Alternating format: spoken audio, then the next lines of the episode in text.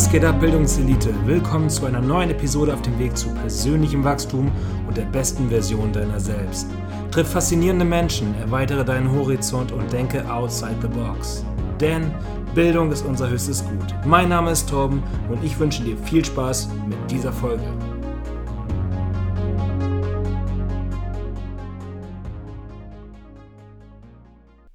Was geht ab, Bildungselite und herzlich willkommen zurück zu einer neuen Episode.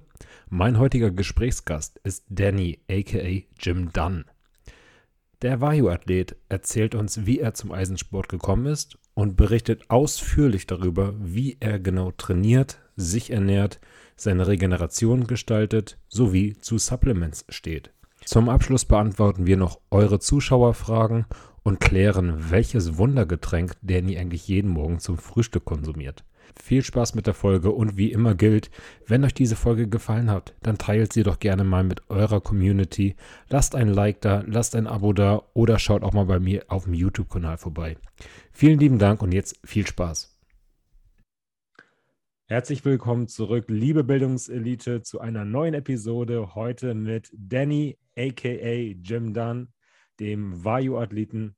Herzlich willkommen, Danny. Hi Tom und vielen, vielen Dank für die Einladung. Super gerne. Ähm, als allererstes möchte ich natürlich, dass du dich den Zuschauern einmal kurz vorstellst, bevor du allerdings einmal selber berichtest, wer du eigentlich bist und wie du zu diesem schönen Sport gekommen bist, habe ich hier ein paar Rapid-Fire-Fragen vorbereitet. Rapid-Fire bedeutet eigentlich, du sollst schnell und impulsiv antworten, ohne lange drüber nachzudenken. Und äh, dann schauen wir mal, was dabei rauskommt. Ich, dadurch lernen wir dich, glaube ich, auch ein wenig kennen. Bist du bereit? Bin gespannt. Leg los. Alles klar. Mhm. Fangen wir mal an. Deine allerliebste Mahlzeit auf dem Mealplan? Jede Mahlzeit. Äh, ich freue mich auf jede Mahlzeit und habe alles so strukturiert, dass ich so eine Variation drin habe, dass jede Mahlzeit ein Highlight für mich ist. Okay. Dein Lieblings-Cheat Meal? Pizza. Mhm. Welche Pizza? Ähm, ich mache meistens so Hälfte, Hälfte. In meinem favorisierten Pizzaladen gibt es die Möglichkeit, so die Pizza so zu teilen. Da lasse ich mir dann irgendwie zwei Sorten drauf machen und weil von meiner Freundin meistens auch noch die Hälfte der Pizza übrig bleibt, habe ich dann sozusagen drei Hälften. Sehr gut. Ähm, da muss ich natürlich jetzt fragen, gehört Ananas auf eine Pizza oder nicht? Kann, ja, auf jeden Fall. Finde ich teilweise ganz geil. Ja. Okay. Dein Lieblingssong für den letzten besonderen Satz? Boah, toll, meine Playlist bei Spotify, die ist irgendwie 500, 600 Lieder lang äh, und immer der aktuelle. Du kennst das vielleicht so, du kriegst immer diesen, diesen Mix der Woche vorgeschlagen und so. Ja. Und hast immer ein, zwei Lieder dabei, die dann so richtig knallen und die hörst du dann auch auf, auf Dauerschleife. So. Und nächste ja. Woche sind die dann schon wieder so, okay, komm, hau ab damit. Äh, also tatsächlich habe ich gar nicht so, es gibt natürlich so zwei, drei Alltime-Favorites, aber äh, in der Regel, ähm, in der Praxis sieht es so aus, dass es dann halt einfach mal die aktuellen Sachen sind, die man gerade irgendwie entdeckt hat oder so. Ne? Die hörst du dann zwei Wochen und dann wird das wieder ersetzt durch irgendwas. Aber so ein Song, so der eine Song, wo ich jetzt sage, da raste ich völlig aus, wenn ich den jedes Mal höre, hier so wie Eye of the Tiger oder so, bei manchen, keine Ahnung, äh, habe ich jetzt nicht. Okay. Na gut. Mhm. Das Reiseziel, was bei dir ganz oben auf der Liste steht.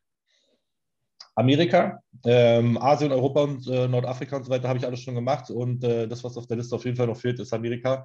Und äh, sowohl USA als auch Kanada und die ganzen Geschichten. Also da gibt es noch einiges zu sehen, wo ich äh, auf jeden Fall heiß drauf bin. Ja, wird sich ja vielleicht nächste Saison ergeben dann mit dem Team. Hoffentlich. Der Sport, für den du dich neben dem Bodybuilding am meisten interessierst? Gar nichts, null. Ich habe auch, bevor ich mit dem Sport angefangen habe, war ich derjenige, der sich beim Schullauf immer im Busch versteckt hat und dann kurz vom Ziel aus dem Busch wieder gesprungen ist, um nicht mitmachen zu müssen und war nie in irgendwelchen Vereinen oder habe nie irgendwas nebenbei gemacht. So, also immer so total Antisport. Ähm, da gibt es echt gar nichts. Auch Fußball gucken und so ist überhaupt nicht meins. Na gut. Der wichtigste Mensch in deinem Leben? Bin ich selber.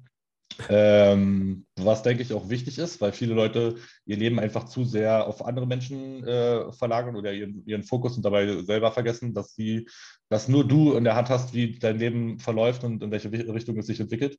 Und letztendlich nur wenn du sicherstellst, dass es dir gut geht, kannst du auch dafür sorgen, dass es anderen gut geht.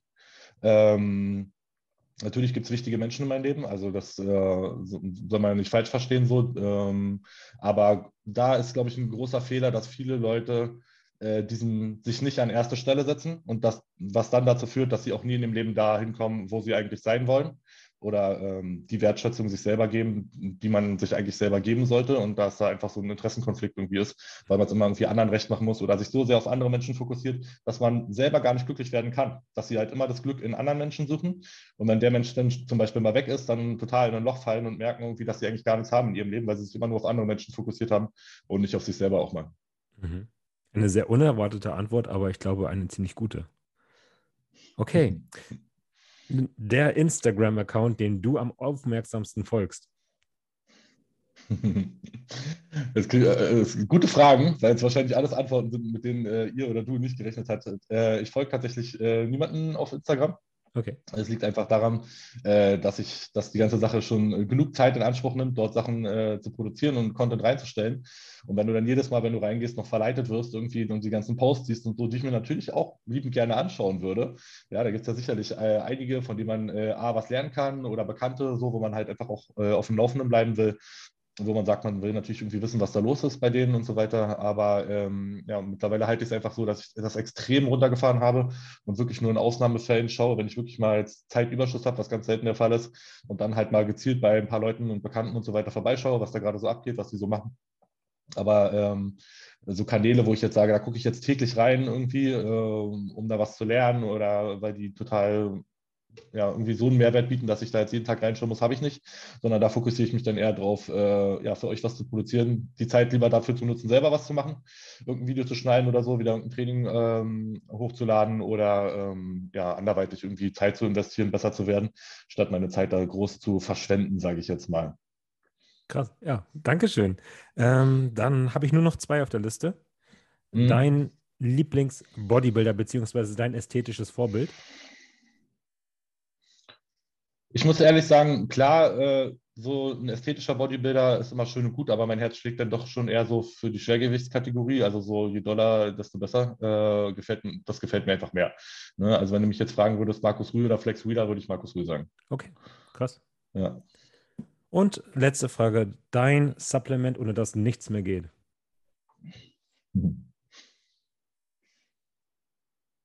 Gibt es nicht. Ähm, dann nehmen wir dein Liebstes. Mein liebstes Supplement. Ja, das ist immer nicht so schwarz-weiß. Nee, es ist nie, es ist nicht so, dass es ist wie mit dem Song so. Es gibt, äh, guck mal, zum Beispiel in der Offseason und dann in der Diät machen wieder andere Sachen Sinn, die dir das Leben leichter machen oder so. Ne? Mhm. Ähm, es ist immer so phasenweise. Jetzt zum Beispiel ähm, bin ich vom Appetit noch so eingestellt, dass ich halt gar keine Shakes verwende, so oder wirklich ganz, ganz selten. Irgendwie, weil ich halt, äh, mein Appetit so hoch ist, dass ich halt äh, lieber auf, äh, auf ja, richtige Nahrungsmittel zurückgreife, um da einfach mehr Volumen reinzubekommen. Es gab aber auch schon Phasen, äh, da habe ich jeden Tag äh, in mein Abendgebet äh, Shakes eingeschlossen, weil ich einfach dachte, ey, ohne dieses Zeug würde ich einfach nie diese Mengen irgendwie in der letzten Offseason zum Beispiel, mhm. äh, diese Mengen irgendwie reinbekommen.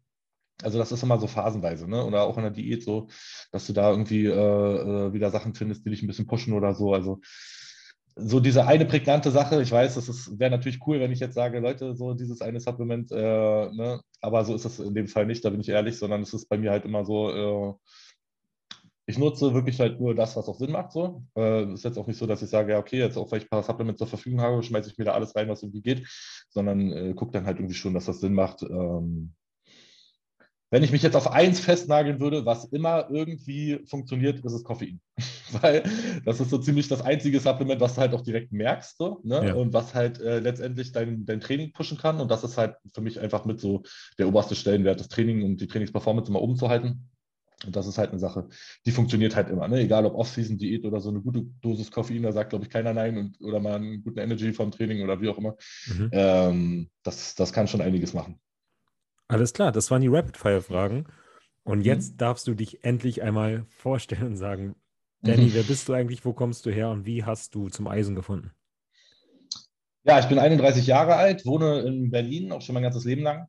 Und ähm, ja, zum Sport bin ich gekommen, eigentlich ganz witzig. Ich habe das immer total belächelt. Ne? Da war ich so 16, 17, so die Zeit. Äh, ein paar Kumpels von mir waren schon so äh, bei McFit angemeldet und sind da mal hingerannt und ich fand das mal total affig, ne? Da irgendwie so diese Idioten, was pumpen die sich da auf und generell so irgendwie dieses ganze, damals war es ja noch, hat es ja noch ein ganz anderes Standing gehabt, so, ne? Wenn du da ins Fitnessstudio gegangen bist, das war ja noch, war ja noch eine ganz andere Welt und das war, da war es halt eher so Nische. heutzutage ist ja jeder irgendwie irgendwo angemeldet oder war schon mal im Fitnessstudio. Damals war es ja wirklich so noch was Besonderes, das ist schon ein paar Jahre her. Was heißt denn da? Habe ich das mal, das? Jetzt bin ich 31, da war ich 17, also vor 14 mhm. Jahren.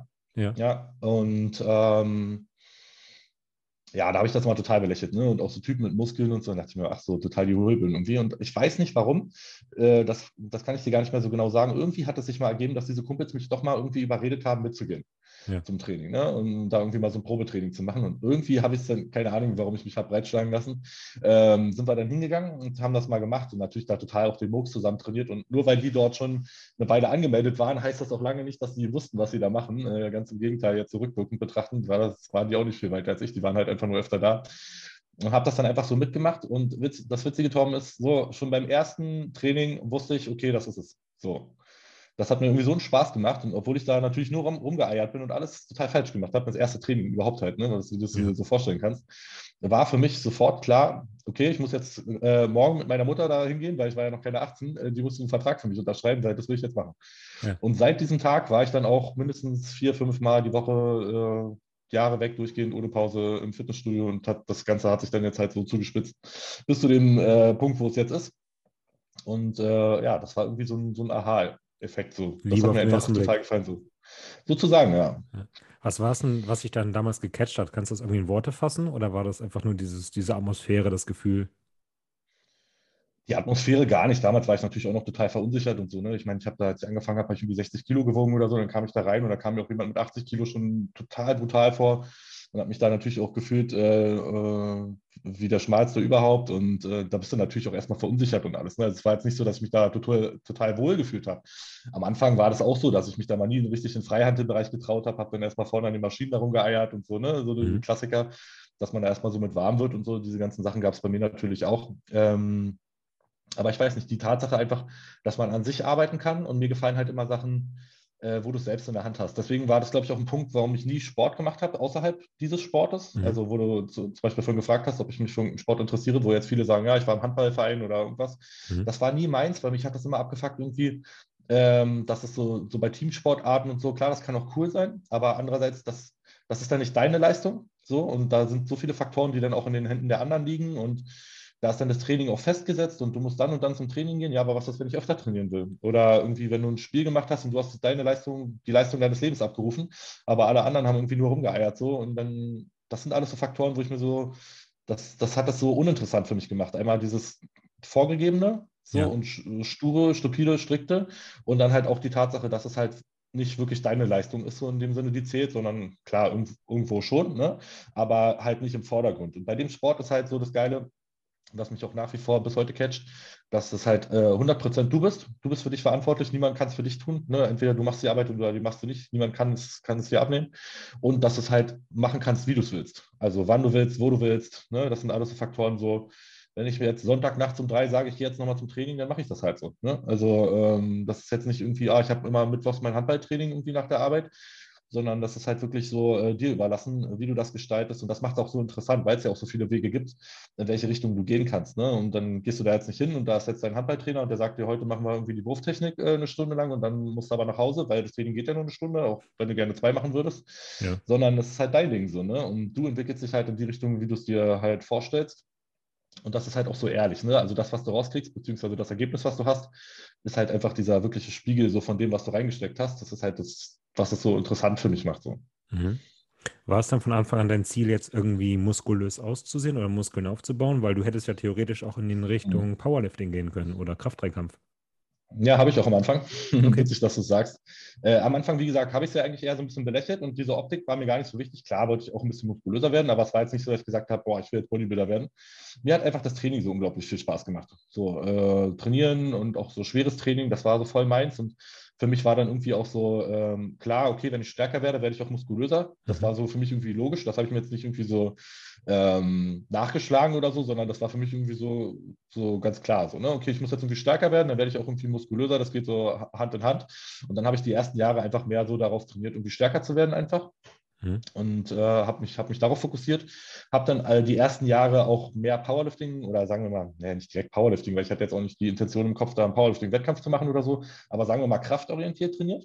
Mhm. Und habe, äh, muss ich aber auch ehrlich sagen, in der Zeit viel kaputt gemacht, weil ich natürlich trainiert habe wie ein Idiot mit der schlimmsten Technik, die du dir vorstellen kannst. Naja, was mit 17, 18, 19, ne, äh, da bist du noch total übermütig und du merkst auch nicht die Fehler, die du machst, äh, direkt. Du kriegst nicht gleich die Klatsche, so wie heute, dass wenn du mal irgendwie jo. mal einmal deine Technik ein bisschen oft ist, dass du halt gleich äh, ja, das Feedback auch vom Körper dafür bekommst. Sondern ähm, ja, habe dann in der Zeit leider auch viel kaputt gemacht, muss ich ehrlich sagen, so, wo ich, wo ich mir, also kann alles machen, ist alles gut. Ist jetzt nicht so, dass ich da irgendwelche krassen bleibenden Schäden davon getragen habe, aber ich denke, den, den Verschleiß hätte ich mir sparen können. Mhm. Ne, ähm, muss man dann hinten raus sehen, so wie lange es, sage ich jetzt mal, hält oder ob sich das dann irgendwie hinten raus in der Karriere irgendwie äh, limitiert. Aber äh, ja, das waren tatsächlich so die Anfänge, dass es gar nicht so sehr klar war, ja, Bodybuilding und das ist jetzt total der Fokus, sondern ja, klar, ein bisschen dickere Arme will dann irgendwie jeder haben. Aber für mich war einfach im Vordergrund so das Training. Das hat mir einfach so gefallen und dieses stärker werden und äh, das war einfach so mein, mein Antrieb so in den ersten Jahren. Ja, und wann kam der Switch dazu, dass du sagtest, irgendwie ist muskulös sein doch ganz geil? Ich glaube, das kam äh, nach meiner ersten Verletzung. Ich hatte eine Bandscheibenvorwölbung. Hm. Zum Glück kein Vorfall. Er ja, hat mich aber trotzdem total gelähmt, also ähm, so, dass ich halt nichts richtig machen konnte und so. Und musste dann schon irgendwie erstmal ein bisschen umdenken. Ja, klar, wird es ja irgendwie erstmal weiter trainieren. Also vorher bestand mein Training halt wirklich nur aus Montag Kniebeugen, äh, Dienstag Schulterdrücken im Stehen, Mittwoch Kreuzheben, so. Also man, man merkt ja. schon irgendwie auch nicht die schlossene Trainingsgestaltung für den unteren Rücken. Ähm, und dann auf einmal kannst du das halt alles nicht mehr machen, erstmal für eine Zeit. Und dann musst du natürlich irgendwie gucken, okay, was machst du jetzt? Und dann sagst du, ja, machst du jetzt halt irgendwie so ein bisschen klassisches Bodybuilding-Training. Ja. Äh, Obwohl es ja auch äh, nicht das, das Training gibt, so, aber so wie was viele sich darunter vorstellen. Und ähm, ja, habe dann erstmal so ein bisschen in die Richtung äh, mich ausprobiert und dann halt auch irgendwie Gefallen dran gefunden. Ne? Man findet sich dann halt auch wieder rein und sieht dann halt Erfolge in die Richtung.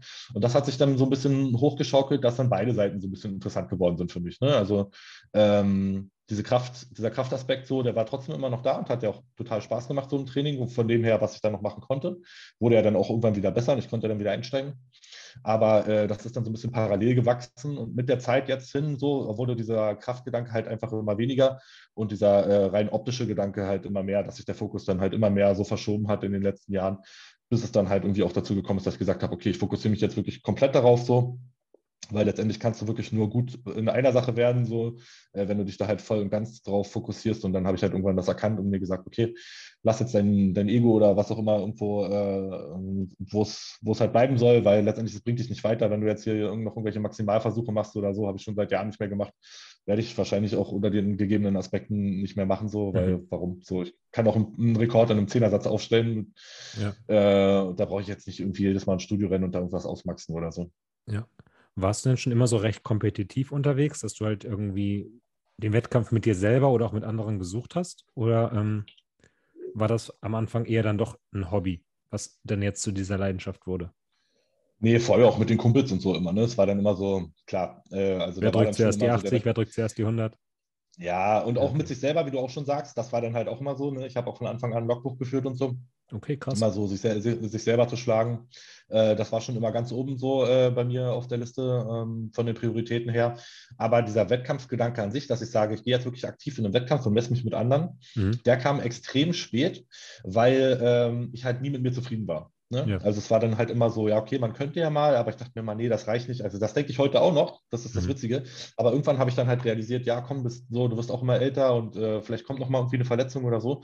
Und dann würdest du dich so ärgern, wenn du es nicht gemacht hast, ja, ich meine, wie lange willst du warten? Willst du warten, bis du die Olympiaphysik hast sozusagen und dann erst Wettkämpfe machen? Zufrieden äh, bist du, nie, bist du, nie sein, ne? Bist du fertig? Genau, das ist das Ding. Und jetzt gerade auch zum Beispiel durch die aktuelle Situation, du siehst ja, was alles passieren kann und Sachen, die man nicht auf dem Schirm hat. Wie gesagt, Verletzungen können dazu kommen, Lebensumstände können sich verändern, die dazu führen, dass du einfach gar nicht mehr in der Lage bist, das Ganze so zu machen. Ja. ja und dann blickst du zurück und denkst dir so, okay, du hast dafür jetzt 15 Jahre gearbeitet, aber den Zeitpunkt äh, mit dem Wettkampf hast du jetzt verpasst so.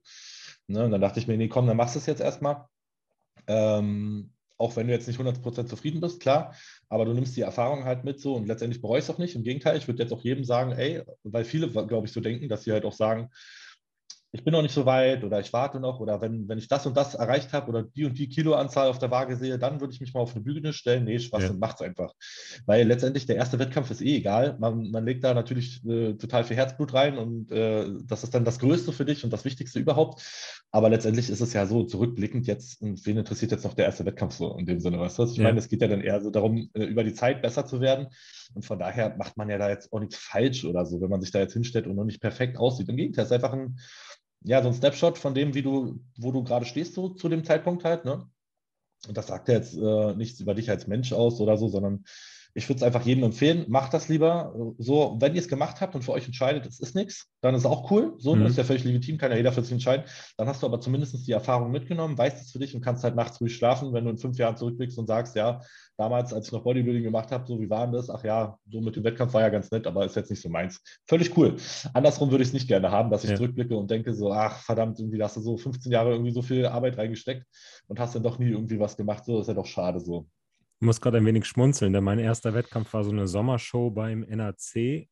wo ich mir einfach mal eine Badehose angezogen habe und mitgemacht habe und ja. das Posing nicht mal konnte. Ich stand dann in der Men's Physikklasse auf der Bühne und habe erstmal einen Doppelbizeps gezogen. Ja, das, das war meine Erfahrung, aber das war geil. Wo war dein erster ja, Wettkampf?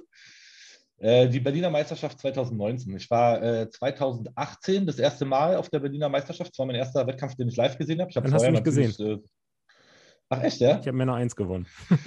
Ach, guck mal an. Ja, müsste ich mal nochmal nachschauen. Weißt du selber, irgendwie, man, hat, man ist dann erstmal so überwältigt auch von diesen ganzen Eindrücken und so. Ja. Äh, weil die Sache ist einfach die, ich habe natürlich vorher so dieses ganze Wettkampfgeschehen verfolgt, habe dann auch früher meine Flex gekauft und mir dann da die Wettkampfberichte angeguckt und so, ne, weil du einfach Fan so von dem Sport bist. Ja. Ähm, war aber selber nie auf einem Wettkampf. Und dann irgendwie hat es sich ergeben, dass ich da 2018 ähm, auf der Berliner Meisterschaft war und dann halt erstmal so dieses ganze Wettkampf-Feeling so live erlebt habe und auch mal so Athleten live gesehen habe, weil wie gesagt, sonst, wenn du nur im McFit trainiert hast, so, damals war die Studio-Situation ja auch noch eine andere, da gab es jetzt nicht 100 Studios, wo jetzt wirklich gute Leute am Start waren, sondern du hast halt da deine zwei, drei Nachbarn gehabt, die da im, im, im hiesigen McFit gepumpt haben, ja. so und der Horizont war jetzt noch nicht so weit. Ne?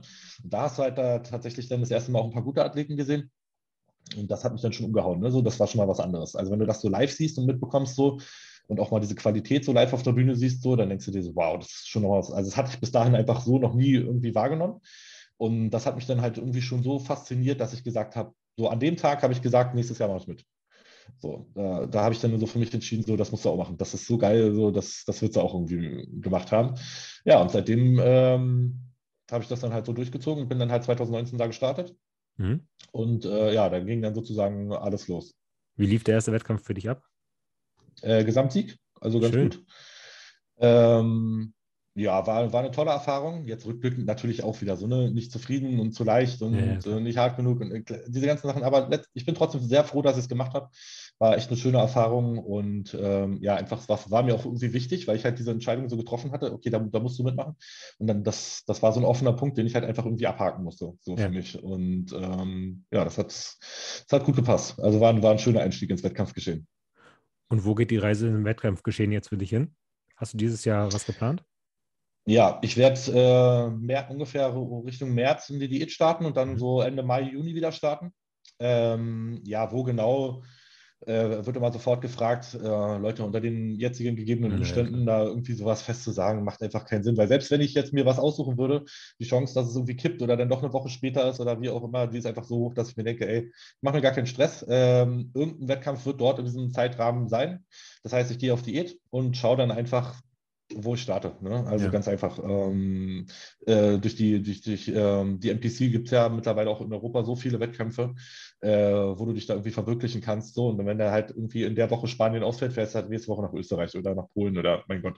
Also wie gesagt, einfach auf Diät gehen, nicht verrückt machen, weil das sind auch schon wieder so Stressfaktoren, so, ah, nee, und ich habe mir ja den Wettkampf rausgesucht und da musst du jetzt unbedingt hin. Mhm. Nee, Blödsinn. Ganz cool bleiben, so äh, ganz normal sein Ding durchziehen. Ich meine, diese Sachen würde ich eh machen, ob Wettkampf, ein Wettkampf jetzt ansteht oder nicht. So, ne? Ich würde sowieso die Diät machen und so weiter. Das ist halt auch so ein Punkt. So, ich habe halt auch schon vorher alles genauso gemacht, als ob ich einen Wettkampf machen würde, auch wenn ich ihn nicht gemacht habe, sozusagen. Von daher ändert sich da jetzt für mich nichts. Ich äh, mache auch meine Offseason genauso wie eine Prep, so von der Genauigkeit und von ja. den ganzen Parametern so.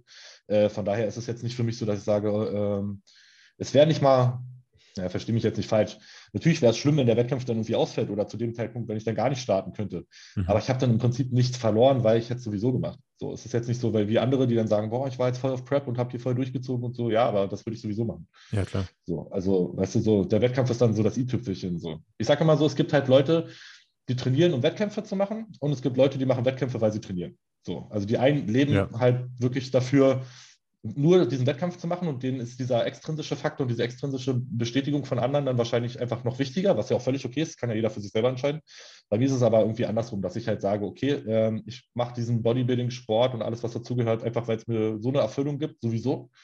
Und dann mache ich natürlich on top noch den Wettkampf, weil da, das ist dann sozusagen das i-Tüpfelchen und da kann ich mir dann halt sozusagen mal das schöne Foto abholen und dann diese Leistung sozusagen einmal abrufen, für die ich die ganze Zeit gearbeitet habe. Wenn es jetzt aber keine Wettkämpfe mehr äh, aus irgendeinem Grund für immer geben sollte, würde mein Leben auch weitergehen. So, ja. Weil äh, es ist nicht der Wettkampf, der mir die Erfüllung gibt, sondern halt der Weg dahin. Ja, verstehe ich. Kann ich voll nachvollziehen. Mhm. Da kann ich vielleicht schon mal eine Zuschauerfrage vorwegnehmen. Ähm, bereitest du dich auf diesen Wettkampf dann selber vor oder hast du einen Coach an deiner Seite? Nee, ich mache mal alles alleine. Mhm. Und ähm, ja, komme da ganz gut mit recht, zurecht. Auch auf den letzten Metern? Weil in der Regel verliert man da ja so ein wenig die Sicht für sich selber oder die Perspektive. Ja, aber das ist auch immer so eine Sache, Tom. So, das, sag, das wird immer so schnell gesagt. So, und äh, ich stehe so gar nicht auf Glaubenssätze. Das mhm. sind immer so Sachen, mit denen man sich so selber sehr stark auch limitiert, denke ich. Klar, in manchen äh, Punkten ist das sicherlich berechtigt, aber äh, jeden Bodybuilder, den du fragst, der wird dir zustimmen und sagen, ja, ja, in den letzten Wochen, da äh, verliert man die Sicht für sich selber ja, äh, wenn du dir das einredest, dann ist das natürlich auch so. so ne? Wenn du schon so an die Sache rangehst, naja, dann wird das natürlich auch nichts, dass du mhm. dich da selber bewertest in den letzten Wochen oder so. Grundsätzlich ist es einfach nur eine neue Herausforderung, die der Sport mit sich bringt, wie die tausend anderen Herausforderungen, die man ja auch schon gemeistert hat. Warum soll man die nicht auch meistern? Ja. Ähm, dieser Coach-Gedanke ist schon nicht schlecht und es gibt sicherlich, will mich da jetzt auch nicht von freisprechen, dass ich da jetzt irgendwie alles besser weiß als alle anderen oder so. Die Sache ist einfach nur die, was mich so ein bisschen beim Coaching immer stört, ist, dass viele Coaches so ein bisschen so diese Diktator-Richtung so vorgeben. Ja. So, äh, pass auf, Tom, äh, du bist jetzt bei mir im Coaching, du isst jetzt hier 100 Gramm Kohlenhydrate und machst jetzt fünfmal die Woche Cardio und äh, ja, keine Widerrede so ungefähr. Statt man, dass man das irgendwie gerade bei, also bei Anfängern macht das natürlich Sinn, da kommst du ja anders gar nicht weiter und die brauchen ja, genau. so ein bisschen diese harte Hand, dass sie sich da überhaupt erstmal so an diese ganzen Sachen halten. Aber bei einem fortgeschrittenen Athleten zum Beispiel, sagen wir mal, wir beide würden uns jetzt über Coaching unterhalten. Da würde ich jetzt erstmal äh, eine Stunde mit dir drüber sprechen, wie deine Erfahrungen be bereits waren, so was, was du für dich als gut empfunden hast, was für dich Sinn macht und dein, auf deinen Wissensschatz zugreifen, um da irgendwie was Cooles draus zu machen. So. Und das machen halt irgendwie so die wenigsten, die fragen vielleicht, ja, verträgst du Brokkoli? So, weißt mhm. du, bevor sie dir den in den Ernährungsplan schreiben, aber es ist nicht so ein, es ist in den, in den seltensten Fällen, sagen wir mal, so eine coole Zusammenarbeit, wo man sagt, komm, man schmeißt irgendwie beides Wissen, was beide haben, zusammen und macht da was richtig Cooles draus sondern es ist halt so, nee, meine Methode ist so und so und entweder du machst die oder gehst halt zu einem anderen. So, und das ist halt so gar nicht meins. Ne? Also ähm, ich tausche mich auch total gern mit Leuten aus und hole mir natürlich auch Input von anderen oder höre mal einen Podcast oder ähm, versuche da mich irgendwie weiterzubilden. Oder wenn ich ein bestimmtes Thema habe, wo ich denke, ja, da brauche ich jetzt Informationen, dann höre ich mir dazu spezielle Sachen an, lese mir Sachen durch und so weiter. Aber es ist jetzt nicht so, dass ich so da irgendwie jetzt den Anspruch hätte, ah, ich brauche jetzt irgendwie einen Coach, weil da ist jetzt irgendwie eine Lücke. Bei mir ist es immer so, wenn ich irgendwas nicht verstehe oder irgendwas nicht weiß, dann habe ich den Anspruch, das selber halt zu verstehen und äh, mir anzueignen. Dann wäre für mich jetzt nicht die erste Lösung, ja gut, ich gehe jetzt zu einem Coach, sondern ja, okay, dann beweg deinen Arsch so, setz dich hin und äh, liest dir ein paar Studien dazu durch oder äh, hör dir irgendwie die Meinung von ein paar Experten dazu an oder wie auch immer und mhm. schaff dir dann dein eigenes Bild. Aber zu sagen, das ist dann schon wieder so der, so, so wie so ein Ausweg, so, naja gut, dann frage ich halt einen Coach. So, weißt du, und deswegen äh, ist das bei mir irgendwie eher so in die Schiene gegangen, dass ich dann doch, dann doch lieber alles selber mache, weil ich halt auch mit niemandem habe natürlich da so ein paar meine Fühler ausgestreckt und auch mal in ein paar Richtungen gehört so mich mit ein paar Leuten unterhalten und so weiter, war aber nie so wirklich zufrieden mit der Art und Weise, wie das Ganze dann äh, verwirklicht werden sollte. Und deswegen habe ich mich da nie so richtig drauf eingelassen und dachte mir, nee, komm, dann machst du dein eigenes Ding, weil letztendlich so ähm, wenn du dich darauf einlässt, weißt du über deinen Körper am besten Bescheid. Ne? Und wenn du auch diese Sachen aktiv wahrnimmst und auch mal drüber nachdenkst, da was ist hier gerade passiert oder wenn du auch äh, ja, die Zeit und Mühe da investierst, auch Sachen festzuhalten, Daten auszuwerten, Daten zu sammeln und so weiter, dann hast du ja schon sehr viel in der Hand. Ne? Und, äh, oder sagen wir mal, ich würde jetzt zu dir kommen und sagen, Torben, bitte coach mich jetzt so. Äh, klar, könntest du jetzt irgendwie erstmal dein System auf mich ausweiten so. Und da sind ja. sicherlich auch Punkte dabei, von denen ich profitieren würde, weil du kannst von jedem immer was lernen. Auf jeden Absolut. Fall. Ne? Aber die Sache ist so, wie gut kennst du mich so? Nach einer Woche schicke ich dir dann, das vertrage ich beim Essen nicht, das funktioniert beim Training nicht. Und da haben wir schon wieder irgendwie ein halbes Jahr verloren, bis wir dann irgendwie mich mal so eingestellt haben, weil das ja alles so Infos sind, die ich schon habe, sozusagen. Weißt du? Und mhm. deswegen finde ich es halt mhm. immer schwierig, so, äh, dass jemand extern sich da so bewerten soll. Klar, in der letzten Woche und so, diese Sachen, auch was du angesprochen hast, da gibt es immer so Faktoren, die dann auch so ein bisschen allgemeingültig funktionieren und die man probieren kann und so weiter oder Methoden, klar, gar keine Frage. Aber auch hier sage ich mir so, nee, ich gehe lieber meinen eigenen Weg, mache meine eigenen Erfahrungen und versuche das halt einfach selber. Ist ja jetzt auch kein Hexenwert. So, ne? Also das sind ja alles Sachen, die du dir auch irgendwie so, äh, wo du dich informieren kannst und die dementsprechend auszuprobieren sind. Ähm, und dann machst du halt deine Erfahrungen und weißt halt, ob es funktioniert oder nicht. Da brauchst du jetzt in dem Sinne niemanden, keinen kein Coach für. Und um aufs eigentliche Thema zurückzukommen, äh, mit, dem, mit dem Blick für die letzte Woche zum Beispiel und so. Ähm, ich lasse mir das halt, äh, versuche da meinen Horizont eher offen zu lassen. So, und ähm, klar ist es natürlich so, natürlich komme ich mir auch dünn vor. Und wenn ich dann am Ende ein Wettkampffoto sehe, sage ich, ach, so dünn war ich ja gar nicht. Ja. Weißt du, was ich meine? Also ja. natürlich, das habe ich ja auch gar keine Frage. Die Sache ist halt nur, ähm, ist das jetzt ein Grund, schon wieder irgendwie Verantwortung abzugeben und, sage ich mal, äh, sich der Schwäche hinzugeben, so, ach nee, man kann es ja gar nicht bewerten. So, wieder so die Ausrede zu suchen und zu sagen, ah, ich gehe jetzt den leichten Weg und suche mir einen Coach. Oder warum sagst du nicht, komm, äh, ich nehme jetzt die Herausforderung mal an und versuche das mal selber. Ne? Es ist ja nicht unmöglich. Es ist ja immer so, dieses, wie gesagt, dieser Glaubenssatz ist immer da. Nee, in der letzten Woche verliert man die Sicht so wie gesagt, wenn du mit der Einstellung rangehst, verlierst du sie auch, gar keine Frage. Aber wenn, geh doch mal mit, einer anderen, äh, mit einem anderen Mindset da und sag doch mal, ey, ja, klar, es wird schwerer in der letzten Woche, auf jeden Fall. Ja. Aber auch diese Herausforderung nehme ich jetzt mal an, weil Bodybuilding ist halt einfach auch stärker werden in allen Bereichen. Jetzt nicht nur irgendwie im, äh, im Bizeps-Curlen, sondern auch äh, mental und mit ganz anderen Herausforderungen, die man ja so sonst irgendwie nie äh, gestellt bekommen hätte. Das, das wird jeder nachvollziehen können, der den Sport schon eine Weile macht, dass man da irgendwie vor Herausforderungen gestellt wird, die man sonst vielleicht gar nicht so für möglich gehalten hätte. Und ähm, das ist halt einfach nur eine weitere. Ne? Auch da stärker zu werden und zu sagen, komm, die Herausforderung packe ich jetzt so und finde da jetzt meinen Weg und versuche mich da auch mal selber irgendwie durchzuboxen und mache jetzt nicht jetzt irgendwie gleich den, ziehe jetzt gleich den kürzesten Strohhalm und sage, oh ja, äh, dann gehe ich halt zum Coach. So, der macht das dann schon für mich. Ja. Das war nie mein Anspruch. So, für mich war dann immer so, lieber, ich mache meine Leistung und äh, das ist dann für mich mehr wert, ich, wie gesagt, ich verstehe es, wenn es jemand macht, ist auch völlig legitim, kann man auch machen, aber so für mich persönlich einfach war es nie so der Punkt, wo ich gesagt hätte, nee, das wäre, hätte sich für mich richtig angefühlt. Ist, glaube ich, auch eine Typfrage, ne? Also mhm. jetzt auch ja, Kevin Brucher, den hatte ich vor ein paar Wochen im Podcast, der hatte auch mhm. nie einen mhm. Coach und der hat sich jetzt mit Manuel Bauer zusammengetan, weil er meinte, mhm. er will es einfach mal probieren und dem ganzen Erfahrungen geben. Du, wie gesagt, ist ja völlig legitim. Und wie gesagt, wenn die Sache so abläuft, ähm, dass man da, sage ich mal, zusammen was Cooles draus macht, wie ich es vorhin beschrieben habe, ja. und sich da äh, beide Meinungen zusammentut und dann irgendwie ein System entwickelt, weil, wie gesagt, du kannst halt von jedem einfach was mitnehmen. Absolut. Dann ist das natürlich eine super Sache. Und ich drücke den beiden auch auf jeden Fall riesig die Daumen, weil das sind einfach zwei, zwei super Typen so. Und ich kann mir vorstellen, dass da was richtig, richtig Geiles bei rauskommt. Äh, also freue mich da auch drauf, das äh, zu verfolgen und da mitzubekommen, was, was sie draus machen. Kann mir vorstellen, dass das richtig gut wird. Aber in vielen Fällen ist es halt einfach leider nicht so. Ne? Sondern mhm. da ist es dann halt eher so diese, kriegst du deinen Diktatorplan auferlegt, äh, ob der jetzt Sinn macht oder nicht. Und halt's Maul, nee, weil haben wir schon immer so gemacht. Und ist halt mein Trainingssystem und naja, finde ich halt schade. Ja. Aber du hast jetzt eigentlich gerade schon die perfekte Überleitung zu unserem Hauptteil geschaffen, nämlich deine mhm. eigene Trainingsphilosophie. Du hast gesagt, mhm. du gehst deinen eigenen Weg. Und mhm. ähm, ich hatte dich damals angeschrieben und wir hatten noch kurz telefoniert. Ähm, und du hattest mich gefragt, warum ich dich gerne im Podcast haben wollen würde. Und mhm. mir geht es eigentlich tatsächlich darum, dass du irgendwie dieser Hybrid bist aus Science. Also du bist schon sehr belesen, hast sehr viel Ahnung von den ganzen Dingen, die halt im und um den Körper herum passieren und ähm, was irgendwie überhaupt passieren muss, damit sich der Körper verändert. Auf der anderen Weise mhm. bist du aber trotzdem irgendwo noch dieser, dieser Oldschool-Mentalitäts-Bodybuilder, der einfach nur Bock aufs Training hat und Bock hat zu scheppern. Mhm. Und ähm, ich finde diese Philosophie, die du auch in deinen Stories und täglich auf Instagram an den Tag legst, sehr interessant. Denn du bist irgendwie dann doch ein bisschen anders als dieses klassische Push-Pull-Beine und Rice-Meal. Ähm, mhm. Und hast in den letzten Jahren auch eine riesige Entwicklung gemacht. Und die Frage ist natürlich jetzt, was hast du genau verändert? Wie sieht deine Trainingsphilosophie aus?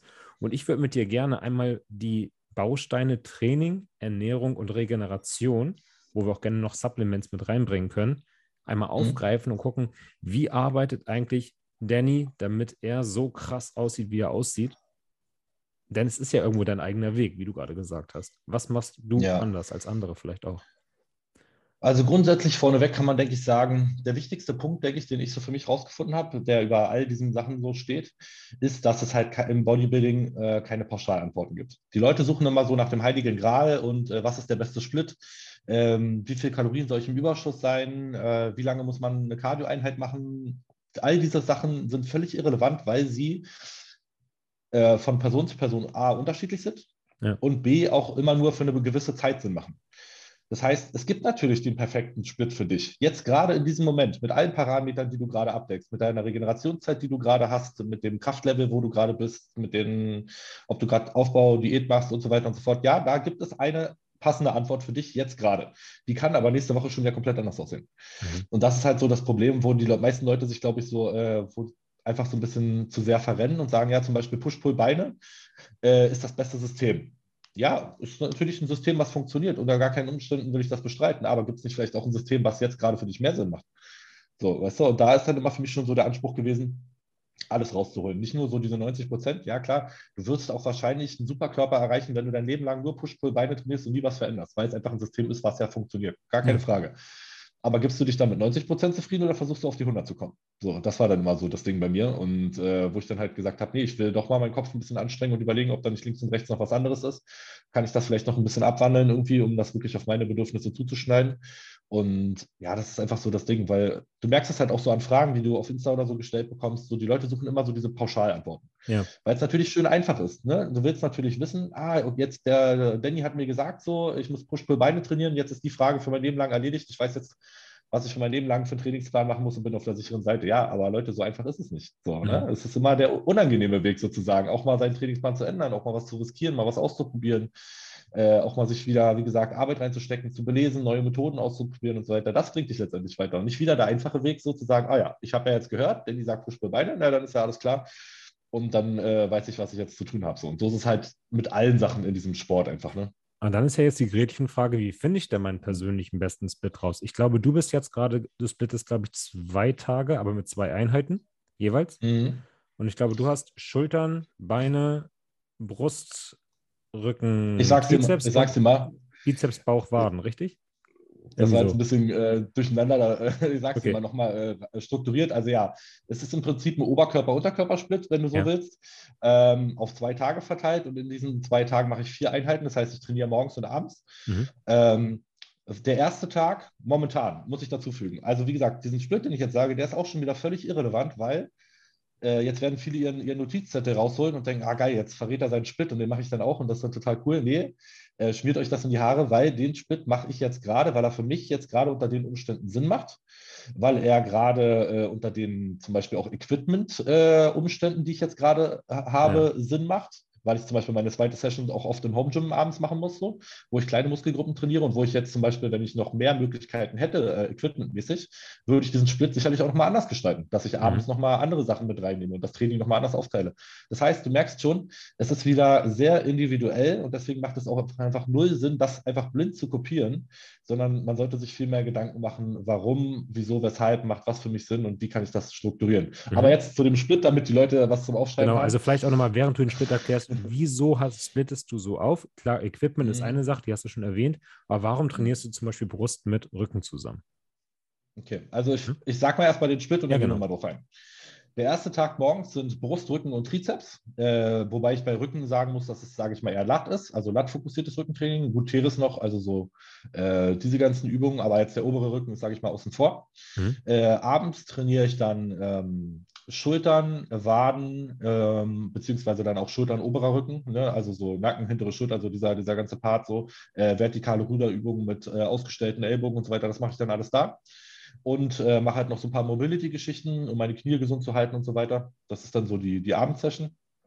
Äh, am nächsten Tag mache ich ähm, morgens die Beine, also beziehungsweise Oberschenkel, Gluteus, Adduktoren, also so den ganzen oberen Beinbereich und mache dann abends äh, Waden, Bizeps und Bauch. Das ist dann die zweite Einheit. Äh, grundsätzlich vom Setup ist es so: ähm, Ich trainiere am liebsten morgens. Und deswegen sind morgens auch die großen Muskelgruppen dran. Also ich könnte jetzt zum Beispiel, ich habe es auch andersrum probiert, aber ich bin abends äh, bei weitem nicht so gut drauf, wenn ich große Muskelgruppen trainiere wie gleich morgens. Also ich trainiere am liebsten nach der ersten Mahlzeit. Das ist für mich so vom Biorhythmus optimal.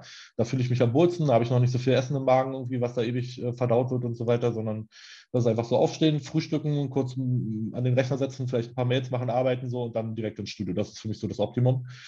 Und da fühle ich mich am wohlsten mit. Und da kann ich halt auch die meiste Leistung abrufen. Und ich sag mal, äh, ein Beintraining äh, morgens durchzuziehen, ist da für mich wesentlich ähm, wichtiger, da jetzt die, das, das, Setup richtig drumherum zu gestalten, als jetzt zum Beispiel abends ein Bizeps-Training. Das kriegst du immer irgendwie hin. Mhm. Das kriegst du auch hin, irgendwie, äh, wenn du nur drei Stunden geschlafen hast und einen scheiß Tag hattest. So. Das ist jetzt nicht das Ding so. Weißt du? Da geht es halt eher um Kontraktion, da hast du keine systemische Belastung, so, da geht es halt eigentlich eher darum, äh, Bewegungsabläufe gut zu machen und jetzt nicht irgendwie, dass du da große, großkörperlich gefordert, gefordert wirst. So, ne? ähm, von daher ist schon mal diese Unterteilung da, morgens sind so eher die großen performanceorientierten Übungen, und abends halt eher so, sage ich mal, ich würde jetzt nicht sagen, dass ich da Pumptraining mache, aber es sind halt einfach mehr Isolationsübungen, mehr kleinere Muskelgruppen, so, was halt schon einfach eine andere Belastung für den Körper ist, als jetzt zum Beispiel so ein Brustdrücken, Trizepstraining vormittags oder so, wo du halt einfach schon diese großen Übungen drin hast, wo du viel Zeit im Rack mit einer Langhantel verbringst und so weiter und halt da auch äh, ja, dementsprechend viel Gewicht auf, auf, die, auf die Stange lädst. So, ne? Also es ist halt einfach eine andere Art der Belastung. Ähm, Hilf mir mal, hilf mir mal jetzt weiter einzusteigen. Jetzt habe ich so viel gequatscht, äh, dass ich nicht den Faden verliere. Äh, worauf wolltest du noch hinaus? Worauf wolltest du noch eingehen? Wie du darauf gekommen bist, dass du Rücken mit Brust zusammen trainierst und das nicht trennst. Ähm, Regenerationsweise, mhm. weil ich einfach ähm, die Frequenz so haben wollte, äh, dass ich zwei Tage Pause habe. Also guck mal, wenn ich jetzt zum Beispiel meinen Oberkörpertag da habe, Brust, Rücken, Trizeps, dann habe ich ja den nächsten Tag sozusagen Oberkörperpause, bis auf das bisschen Bizepstraining. Ja. Aber das, wie gesagt, das rechne ich jetzt mal nicht mit rein. Danach habe ich einen kompletten Restday und dann habe ich ja wieder mein, mein Oberkörpertraining. Und das ist eine sehr gute Frequenz für mich, die, die optimal funktioniert dass ich da nach dem Training zwei komplette Tage Pause sozusagen für den Oberkörper habe und dann wieder einsteigen kann. Mhm. Ähm, wenn ich das jetzt wieder splitten würde, müsste ich ja die Regenerationskette jetzt wieder dementsprechend mehr aufsplitten und hätte dann auch nicht so eine hohe Frequenz, wie es jetzt in dem Fall äh, möglich ist. Das heißt, du musst hier sozusagen bei meinem Fall jetzt alle Oberkörpermuskeln schon irgendwie in, eine, äh, in einen Tag oder in eine Einheit packen, je nachdem, wie man es sehen will äh, damit du einfach dann an den anderen Tagen komplett regeneriert bist. Ich könnte ja, ja, zum Beispiel jetzt auch Brust, Schulter, Trizeps trainieren am ersten Tag und am zweiten Tag, weiß ich nicht, morgens beide, abends Rücken oder so. Würde ja mhm. theoretisch mhm. auch gehen. Dann ist halt nur die Frage wieder, okay, kommst du da regenerationstechnisch hinterher, weil dein Oberkörper ja doch wieder an beiden Tagen belastet wird. Zum Beispiel mhm. auch deine Schulter, passive Strukturen, ist ja auch wieder so eine Sache. Ähm, deine Schulter wird sowohl beim Push- als auch beim Pull-Training ja äh, von den passiven Strukturen her belastet. Ne? Und jetzt habe ich zum Beispiel so, guck mal, ich belaste meine Schulter, wenn du so willst, jetzt einmal richtig an einem Tag äh, und das ordentlich, aber dann habe ich auch wieder zwei Tage, wo sie gar nicht irgendwie belastet wird und sich halt wirklich auch regenerieren kann. Und deswegen habe ich jetzt auch zum Beispiel null irgendwelche Wehwehchen oder Schulterprobleme oder so, ja. die sich da irgendwie in die Quere kommen. Das kann natürlich schon ein Faktor sein. Das sind alles auch Parameter, die sind am Anfang der Trainingskarriere wahrscheinlich nicht so wichtig, weil man einfach auch noch nicht so große Gewichte bewegt und so weiter, dass da irgendwie so Schäden entstehen können. Aber jetzt gerade mit, ähm, mit zunehmender Erfahrung und je weiter man da in seinem Trainingsalter auch ist, sind das auch Sachen, die man halt wieder mit berücksichtigen muss, was viele gar nicht sehen. Ne, wenn wir so einen Split gestalten jetzt irgendwie so als Fortgeschrittene so, da fließen ja so viele Faktoren mit ein, wo jetzt ein Anfänger gar nicht dran denken würde, dass sowas überhaupt irgendwie mit in die Betrachtung mit einfließt. Richtig. Ähm, von daher hat es jetzt gar keinen magischen Grund, oh, Brust mit Rücken, das ist jetzt die super Kombi oder so, sondern es ist einfach nur, das macht für mich Sinn, das kriege ich wegregeneriert. Und so baue ich meine Session halt so zusammen, äh, wie das für mich Sinn macht. Äh, mhm. Der nächste Punkt ist zum Beispiel auch das Volumen. Äh, ich mache, es gibt im Training immer so bestimmte Punkte. Ähm, ab einer bestimmten Satzzahl macht einfach keinen Sinn mehr. Du merkst, du bist leer, du kriegst keinen Pump mehr, so, du bist einfach drüber. So. Ja. Das ist bei jedem anders. Der eine macht 10, der andere macht 20 Sätze, wie auch immer. So, irgendwann gibt es diesen Punkt, wo du sagst für dich, okay, ab jetzt äh, macht es irgendwie keinen Sinn mehr. Das, das ja, fühlst du. Ne? Das, das, das kriegst du auch Feedback vom Körper. Auf der anderen Seite gibt es auch wieder den Punkt, äh, wo du eine bestimmte Satzzahl erreichen musst, damit du überhaupt das Gefühl hast, du hast was gemacht. Ja. Also du könntest jetzt zum Beispiel, ja, es gibt auch Trainingssysteme, die das machen, aber für mich würde es zum Beispiel wahrscheinlich nicht funktionieren, ins Training zu gehen, einen Satz Brust zu machen und das war jetzt mein Brusttraining. Das wäre wahrscheinlich zu wenig. Könnte ja. ich mir vorstellen. Habe ich noch nicht probiert, aber weißt, was ich meine. Das heißt, du musst halt irgendwie diesen Sweet Spot finden zwischen, wo habe ich die Schwelle erreicht, dass mein Training auch einen Trainingseffekt hat, dass der Körper einmal sozusagen realisiert hat, ah, okay, hier ist jetzt genug Trainingsreiz angekommen, um eine Anpassung hervorzurufen. Und wo ist der Punkt, wo du sagst, das war jetzt so viel Volumen, dass es schon wieder eigentlich eher ähm, dich zurückwirft, weil es einfach zu viel war, weil du diesen Punkt ja. einfach überschritten hast und dementsprechend einfach dich sozusagen schon zu sehr abgeschossen hast und dir dann wieder Regenerationskapazität für die nächsten Tage verbaut hast. Und für mich ist einfach dieser Punkt, dass dieses Volumen zu finden, ähm, das ist sozusagen jetzt der Baukasten für alle, die sich jetzt einen geilen Split bauen wollen, sondern gar nicht zu gucken, ja, was macht denn jetzt da irgendwie, sondern äh, das ist ja hintenrum mal versuchen, drüber nachzudenken, wie mache ich das Ganze auf mein Training. Und das wäre für mich so der Punkt, äh, weil das ja auch bei jedem anders ist und das liegt ja auch an der Trainingsintensität. Ähm, der eine macht vielleicht lieber so ein bisschen Volumenpumptraining so in die Richtung und kann dann natürlich mehr Sätze vertragen. Der andere macht so super High-Intensity-Training und braucht dann weniger Sätze, weil er sich immer mit jedem Satz total abschließt. Da soll einfach jeder mal für sich ins Training gehen und mal rausfinden, wo mit dem, mit der Trainingsgestaltung, wie, äh, wie derjenige trainiert, wo ist ungefähr die Satzzahl, die für einen Sinn macht. Ja, also bei mir sind es jetzt zum Beispiel unter den Split-Umständen, die ich jetzt mache, vier Sätze ungefähr pro Muskel pro Training. Also ich mache zum Beispiel in meinem Brustrücken-Trizeps-Training vier Sätze Brust, vier Sätze Lat, so, äh, vier Sätze Trizeps und das war dann das Training. Ja? Aber auch dann nach dem äh, Hit-System, also dass du wirklich jeden Satz ins Versagen führst? Ja, genau. Mhm. Und im Beintraining genauso. Ich mache vier Sätze Quadrizeps, vier Sätze Beinbeuger, dann noch ein bisschen halt Adduktoren, Arsch und solche Geschichten. Aber so diese Hauptmuskelgruppen kriegen so Pi mal Daumen vier Sätze. Ich sage jetzt mal vier. In manchen Muskelgruppen sind es auch mal fünf, manchmal sind es auch drei, aber so im, im Schnitt sind es vier. Ja. Ja? Um das Ganze jetzt mal ein bisschen einfach zu halten. Um Aufgeteilt auf zwei Übungen dann. Genau, zwei mal zwei, in der Regel. Ne? Wie gesagt, alles so hier und da gibt es Ausnahmen, weil unter bestimmten Umständen machen andere Sachen Sinn, aber so, um das Ganze jetzt mal irgendwie anschaulich zu halten, ja. Mhm. So, äh, das heißt, ich habe für mich rausgefunden, so vier, fünf Sätze pro Training machen für mich gut Sinn. Alles, was danach kommt, schmiert dann irgendwann langsam ab, beziehungsweise die Qualität nimmt ab, also der, der Mehrwert, die, die Kurve flacht dann halt ab. Du hast halt nicht mehr so diesen Mehrwert pro Satz, dass du mehr Reiz hast auch. Und wir, viel weniger macht für mich nicht Sinn. Ich habe auch schon, äh, wie gesagt, mit diesem Doppelsplitsystem ähm, Methoden probiert, wo ich dann abends mal nur zwei Sätze gemacht habe pro Muskelgruppe oder so. Ja. Ne, das hat dann zum Beispiel auch nicht so gut funktioniert. Das war anscheinend zu wenig. Das heißt, für mich sind so diese vier, fünf Sätze ideal. Und dann schaue ich halt, okay, wie kann ich jetzt eine Frequenz fehlen?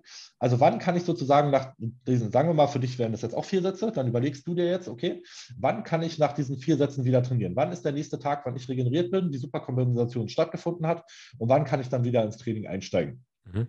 Und wenn das das können zwei Tage sein, das können drei Tage sein, ist ja auch wieder komplett unterschiedlich. Weshalb es auch keinen Sinn macht, irgendwas zu kopieren, sondern man sollte sich lieber für sich überlegen, ah, okay, ich habe jetzt meine vier Sätze gemacht und ich für mich persönlich kann sagen, nach zwei Tagen Pause bin ich dann wieder optimal in der Superkompensation und kann dann wieder trainieren. Und dadurch ergibt sich sozusagen mein Split. Mhm. Äh, ne? Und so stelle ich mir das halt zusammen. Ähm, jetzt fragen sich die Leute, ja, okay, aber woher soll ich das wissen? Äh, hört einfach auf euren Körper. Der Körper gibt dir ja Feedback. Wenn du dir zum Beispiel aufschreibst, äh, welche Leistung du bringst im Training, und dann kannst du ja eins zu eins vergleichen, wie war meine Leistung jetzt im Training und im letzten Training. Und dann siehst du ja, ob du dich gesteigert hast. Ganz einfach. Oder äh, wie ist der Muskelkater? Äh, wie war der Pump im letzten Training? Das sind ja alles so Indikatoren, die dir halt Feedback geben. Wie gut war das Training? War es way too much, dass du sagst, okay, ich habe mich viel zu sehr abgeschossen? Oder waren es vielleicht genau richtig? Du hast einen super Pump, du hast einen leichten Muskelkater, aber keinen, der dich jetzt irgendwie verkrüppelt.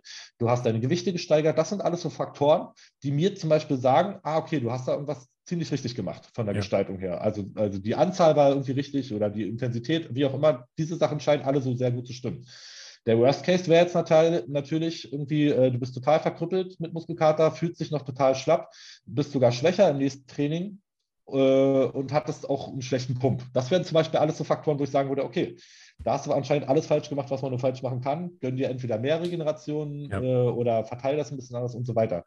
Das heißt, es geht gar nicht so sehr darum, jetzt zu sagen, ah ja, ich suche jetzt den perfekten Split, sondern find mal lieber die perfekten Parameter, die für dich ähm, die auf dich Anwendung finden und daraus bastelt ihr einen Split. Mhm. Und der sieht halt für jeden anders aus. Und deswegen macht zum Beispiel eine Sache wie Push-Pull-Beine, ja, wie gesagt, kann man machen, deckt auch, sage ich mal, 80, 90 Prozent irgendwie dieser ganzen Sachen ab, so, weil es schon relativ schlau gestaltet ist, die ganze Sache. Aber äh, es wird nicht für jeden alles rausholen.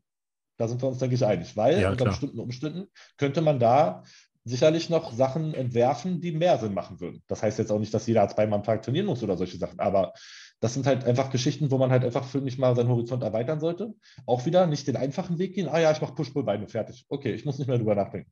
Sondern einfach auch mal aus der Komfortzone wieder rauszukommen. Äh, das bringt einen im Bodybuilding immer weiter. Unter jedem jedem Aspekt, den man da irgendwie, je mehr du da rauskommst, ähm, wird dich das immer irgendwie nach vorne bringen. Und auch halt auch mal den unangenehmen Weg äh, nehmen, sein Trainingsbuch zu nehmen, sich mal sonntags hinzusetzen, wenn man Zeit hat, das Ganze mal durchzublättern, mal zu gucken, mal zu überlegen, wie waren die letzten Trainingseinheiten, die Performance abzugleichen und dann sich mal ein, ein Blatt und einen Stift zu nehmen oder eine Excel-Tabelle aufzumachen und sich mal wirklich hinzusetzen und irgendwie ein paar Sachen zu entwerfen und zu überlegen, was könnte Sinn machen für einen, ja. Mhm. Das ist wenn du mit jetzt, Arbeit verbunden. Wenn ja. du jetzt zwei Tage später wieder Rücken trainierst oder Rücken, mhm. Brust, Trizeps, hast du dann andere Übungen mit drin oder nimmst du dieselben Übungen wieder und versuchst dort halt Progress zu machen? Ich habe zwei Rotationen, ja. die ich durchtrainiere. Ähm, wie viele Rotationen man nimmt, äh, ist, denke ich, individuelle Präferenz so. Äh, ich würde schon äh, mindestens zwei Rotationen immer mit reinnehmen. Gut, wenn du jetzt natürlich einen Fünfer-Split machst und alles nur einmal die Woche trainierst, ja. dann hast du wahrscheinlich so viele Übungen in deiner in deinem einen Brusttag da drin, den du machst, da hast du ja wahrscheinlich vier, fünf Übungen, da brauchst du jetzt auch nicht zwei Rotationen, weil du wächst mhm. einfach schon so viele Bewegungsamplituden ab, dass du da wahrscheinlich alle Fasern ausgereizt hast. Der Sinn und Zweck, so eine Rotation zu machen, ist ja, dass du halt den Muskel auf unterschiedliche Art und Weise nochmal reizt. Ne? Als wenn du jetzt zum Beispiel immer nur dein Brusttraining machst mit Bankdrücken und Kabelfliegen. So. Ja gut, da wird deine obere Brust jetzt wahrscheinlich dann äh, nicht so allzu viel abbekommen. Das heißt, es macht dann schon Sinn, in der zweiten Einheit dann zumindest mal irgendwie noch eine Schrägbankvariante einzubauen oder so, dass du halt wirklich alle Fasern abgedeckt hast. Ja.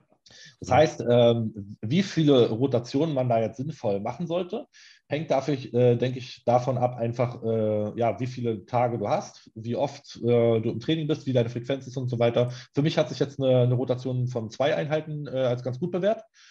Sicherlich könnte man jetzt auch drei machen, so ist jetzt Geschmackssache, denke ich. Ähm, muss man einfach ausprobieren. Und ähm, ja, das ist dann halt so, dass ich zwei verschiedene Tage habe. Da sind ähnliche Bewegungsmuster drin, aber halt unterschiedliche Übungen. Das heißt zum Beispiel, ich fange an an dem einen Tag mit Langhantel Schrägbankdrücken und dann an dem anderen Tag mit Langhantel äh, kurz. Jetzt kriege ich hier gerade eine Nachricht und sehe dich nicht mehr. Das hat mich gerade rausgebracht. Ähm, Schrägbankdrücken also und Kurzhantel. Genau, zum Beispiel. Es ist im Prinzip die, der gleiche Bewegungsablauf so, aber halt ein anderer Reiz. Weil einmal machst du es mit der Langhantel, einmal mit der Kurzhantel, so dass die Leute halt irgendwie verstehen. Äh, ah, okay, es sind schon irgendwie die gleichen Bewegungsmuster, aber halt einfach trotzdem ein anderer Reiz, der den Muskel auf eine andere Art und Weise herausfordert. Ja. Genau. Wie gestaltest du denn so einen Rest-Day? Ähm, hast du da dann Cardio mit drin? Hast du kein Cardio mit drin? Ist das wirklich nur mhm. Ruhe oder hast du aktive Regeneration, Mobility? Wie sieht es damit aus? Ja, ähm, auch phasenweise. Wir können schon mal vorne wegnehmen. Jede Frage, die du mir stellen würdest, äh, kann ich wieder mit dem Klassiker beantworten. Es kommt drauf an. Genau. Äh, weil es halt einfach, halt einfach auch so ist. Ne? Klar, das ist immer das, was keiner hören will, aber letztendlich ist es einfach das. So also pauschal aussagen ist halt immer schwer. Deswegen will ich ja auch wirklich ehrlich sein und so sagen, wie ich das, wie ich das mache und dass halt vieles phasenweise zur Anwendung kommt, vieles auch nicht. Äh, es ist schon so, dass ich auch auf aktive Regeneration zurückgreife. Das heißt, ich achte zum Beispiel darauf, dass ich eine bestimmte Schritt, äh, Schrittanzahl am Rest Day erreiche. Ähm, ich bin großer Fan von äh, Spaziergängen. Mhm. Äh, das heißt, äh, ich mache zum Beispiel auch kein klassisches Cardio, so in dem Sinne, dass ich jetzt sage, ah, ich setze mich jetzt irgendwie morgens eine halbe Stunde aufs Fahrrad, sondern ich bin eher ein Fan davon, unter den jetzigen Umständen, ich erkläre auch gleich warum, zum Beispiel dreimal am Tag zehn Minuten spazieren zu gehen, nach Mahlzeiten. Äh, das ist ein Konzept, was ich mir von Stan Efferding abgeschaut ja. habe. So, der, ähm, diese 10-Minute-Walks, die er da so pro, äh, propagiert, ähm, ist eine super Sache. Und wenn man sich das Ganze mal überlegt, hat das einfach enorm viele Vorteile. Im Prinzip verbrennst du die gleichen Kalorien äh, wie mit einer Cardio-Einheit, die du jetzt morgens, sage ich mal, auf dem Fahrrad machst. Ja. ja? Äh, du hast aber noch ganz andere Vorteile. Verdauung. Ähm, Verdauung ist der erste riesige Punkt, gerade in der Offseason, enorm wichtig. Du hältst einfach alles am Laufen. Du fühlst dich besser, ja. Ähm, wenn du dich einmal morgens richtig abschießt mit deiner Cardio-Session und so und den ganzen restlichen Tag dann nur noch rumliegst, irgendwie so, ich weiß nicht, das ist auch vom Gefühl her eine andere Sache. Sorry. Ähm, warte mal ganz kurz. Beliebter Mensch, alles gut. Ja, ob ich das irgendwie ausstellen kann, dass es nervig ist. Ich sehe dich dann immer nicht mehr. Aber gut, muss ich jetzt durch. Auch wieder ja, Komfortzone verlassen. Kriegen wir schon hin, genau. Äh, wo waren wir, Tom? Bei den 10-Minute-Walks. Ah ja, genau. Ähm, äh, Blutzucker ist zum Beispiel die nächste Sache. Ähm, so, eine, so, eine, so ein 10-Minuten-Spaziergang, der natürlich dann auch schon dementsprechend schnell ist. Also es ist jetzt nicht so ein, so ein ja, ich gehe mal äh, so ein bisschen Windows-Shopping machen und äh, laufe mal die Einkaufsmeile runter, sondern es ist halt schon so, lauf so schnell, wie du laufen kannst, ohne dass du jetzt halt rennst. Ne? Also ja, es ist schon es ist schon Sport, sage ich mal. Ne? Marschieren. Jetzt, so, genau. Spazieren gehen hört sich immer so entspannt an, so kommen wir, wir packen mal die so, die, die kennst du so die Rentner, die die Hände so hinterm Rücken haben und dann so ein bisschen rumschlawenzeln. Nein, so ist es nicht, sondern es ist halt schon so, ich mache meine, meine Pulsuhr an und gucke halt schon so, dass ich auch äh, da dementsprechend äh, zackig unterwegs bin, dass es halt auch einen Effekt hat. Ja. Ähm, hat einen riesen Einfluss auf deinen Blutzuckerspiegel zum Beispiel, ne? Äh, weil du halt insulinunabhängig halt einfach den Blutzuckerspiegel zum Beispiel runterbringst. Ich bin jetzt an einem Punkt in der Offseason, wo ich äh, am Tag mindestens 1000 Gramm Carbs esse so und da ist es halt natürlich natürlich auch dementsprechend wichtig, dass dein Blutzuckerspiegel auch dem, äh, dementsprechend irgendwie reguliert wird. Ne? Lässt du den halt regelmäßig? Halt, Jein, äh, also kommt drauf an, was du mit regelmäßig meinst. Ich messe jetzt nicht nach jeder Mahlzeit, aber ich behalte zum Beispiel meinen nüchternen Blutzucker im, im Auge jeden und solche Geschichten, ja. Okay. Nicht mhm. jeden Morgen. Es macht, macht keinen Sinn, weil die Veränderung nicht so groß ist, dass du da von Tag zu Tag äh, Tendenzen erkennst. Da reicht dann ja. einmal die Woche oder so, dass du sagst, okay, du behältst äh, den Trend im Blick. Das macht mehr Sinn, als jetzt zum Beispiel jeden Morgen zu messen. Welchen Wert peilst du da an oder wann gehen bei dir die Alarmglocken los? Das ist auch ein bisschen individuell, kommt auch ein bisschen immer aufs Messgerät an. Wenn du natürlich so ein, so ein 0815 Amazon-Gerät zu Hause hast, musst du natürlich auch mal vorsichtig sein. Was viele Menschen zum Beispiel auch nicht wissen, ist, bevor man seinen Blutzucker nüchtern misst, muss man erstmal was getrunken haben. Also mhm. wenn du dehydriert bist zum Beispiel, kann das deinen Wert auch schon verfälschen. Das heißt, äh, grundsätzlich an alle Leute der Tipp, wenn ihr morgens euren Blutzucker nüchtern selber bestimmen wollt oder auch wenn ihr zum Arzt geht und den, ihr wisst, ihr kriegt jetzt Blut abgenommen und da wird der Blutzucker bestimmt, sorgt mal dafür, dass ihr eine halbe Stunde vorher mindestens einen Liter Flüssigkeit getrunken habt, vielleicht sogar eine, eine, eine Messerspitze Salz noch so auf die Zunge gelegt habt, dass der Körper überhaupt auch äh, die Möglichkeit hat, dieses ähm, ja, durch die Elektrolyte halt auch die, die, Flüssigkeit zu verarbeiten und richtig zu speichern und so weiter, dass ihr erstmal optimal hydriert seid, weil nur dann kannst du halt auch eine verlässliche Blutzuckermessung machen. Ja, äh, natürlich gibt es so nüchtern Blutzuckerrichtwerte 70 bis 90, so ist so, so, der Klassiker. Man sagt, man soll nicht über 100 kommen und so, aber das ist halt auch wieder so nicht so schwarz-weiß. Man muss das immer differenziert betrachten. Was macht man gerade da im Bodybuilding? Da gibt es ja auch viele Faktoren, die das wieder beeinflussen können und so. Kann man das ins Verhältnis setzen? Kann man das irgendwie begründen? Macht das jetzt für eine kurze Zeit vielleicht Sinn, dass es gerade so ist? Ähm, das ist alles, glaube ich, viel wichtiger, als jetzt zum Beispiel zu sagen, Tom, dein nüchterner Blutzucker muss 80 sein und fertig so. Sondern halt auch wieder so das große Ganze eher sehen und nicht so, ähm, so schwarz-weiß denken. Aber ja, das ist auf jeden Fall eine Sache, die Sinn macht und die ich auch nur jedem ans Herz legen kann, weil so ein Gerät kostet irgendwie 10, 15 Euro und ja. äh, gut, ein Anfänger muss das jetzt sicherlich nicht machen, der irgendwie noch, weiß ich nicht, 70 Kilo wiegt und irgendwie jetzt keine großen Störfaktoren da drin hat, äh, die seinen Körper da irgendwie belasten würden. Aber äh, ja, je weiter man in dem Sport kommt und äh, auch mit dem Körpergewicht und so weiter und auch mit der Carbanzahl, die dann, dann irgendwann notwendig wird, um das zu erreichen, äh, macht das auf jeden Fall Sinn, das, das im Auge zu behalten. Aber Absolut. wir schweifen schon wieder ab. Ja, äh, ja diese 10-Minute-Walks zum Beispiel. Ne? Also das sind so, oder zum Beispiel auch wenn es der Biorhythmus ist. Es macht äh, super viel Sinn, um deine Schlafqualität zu verbessern, auch einfach mal äh, genügend Tageslicht zu tanken. Mhm. Wenn du jetzt dreimal am Tag spazieren gehst nach deinen Mahlzeiten, weiß ich nicht, nach Mahlzeit 1, 3 und 5 oder wie auch immer man das irgendwie unterbringen kann, äh, kriegst du halt dementsprechend oft auch wieder äh, Tageslicht ab, du bist an der frischen Luft so. Äh, das sind alles Sachen, die dir sehr gut tun und halt auch dein Biorhythmus so darauf an, anpeilen, dass er weiß, wann ist Tag, wann ist Nacht. Weil letztendlich läuft, du kennst es selber, man läuft oft so, man sitzt den ganzen Tag irgendwie im Büro oder viele oder in irgendeinem, irgendeinem geschlossenen Raum, sitzt den ganzen Tag äh, vor einem blauen Licht irgendwie durch ein durch den Computer, abends hängst du irgendwie noch am Handy rum, so und äh, wie soll denn dein Körper irgendwie sich da auf einen gesunden Schlafrhythmus einstellen, wenn du ihm gar nicht so diese naturgegebenen Parameter zur Verfügung stellst, wie zum Beispiel, ah ja, wenn ich morgens aufstehe, setze ich mich erstmal Tageslicht aus, dass mir der Körper überhaupt realisieren kann, ah, jetzt ist Tag, so. Und dann wundern sich die Leute, warum sie abends nicht müde werden, so, weißt du, mhm. ja, den ganzen Tag im Büro gesessen, nicht einmal irgendwie äh, Tageslicht äh, abbekommen und äh, abends dann noch vom Handy hocken. Naja, klar, da kann ja der Körper gar, kein, gar keine Melatoninproduktion irgendwie haben und so, weil das ist ja einfach komplett gestört. Die nächste Sache ist einfach, es ist auch die Compliance. Äh, Finde ich richtig geil bei diesen 10-Minuten-Geschichten. Dafür gibt es halt keine Ausreden. Morgens mal eine halbe Stunde Cardio zu machen, das musst du schon wieder irgendwie einplanen. Da musst du deinen Tag, sage ich mal, drumherum gestalten und das halt wirklich irgendwie so planen, dass du das auch durchziehen kannst. Äh, zehn Minuten Spaziergang kannst du immer machen. Das kannst du auf der Arbeit machen, wenn du in der Kantine Mittag gegessen hast, dann gehst du mal schnell und läufst eine Runde um Block. Das wird dir keiner übel nehmen. So, dann ziehst du das halt von deiner Pausenzeit ab. Ähm, das kannst du machen, wenn du mit deiner Freundin am Wochenende essen warst. Dann parkst du einfach das Auto zehn Minuten vom Restaurant ja. weg und dann hast du sozusagen die Runde auch gleich mit drin und hast noch gleich einen schönen Spaziergang danach gemacht.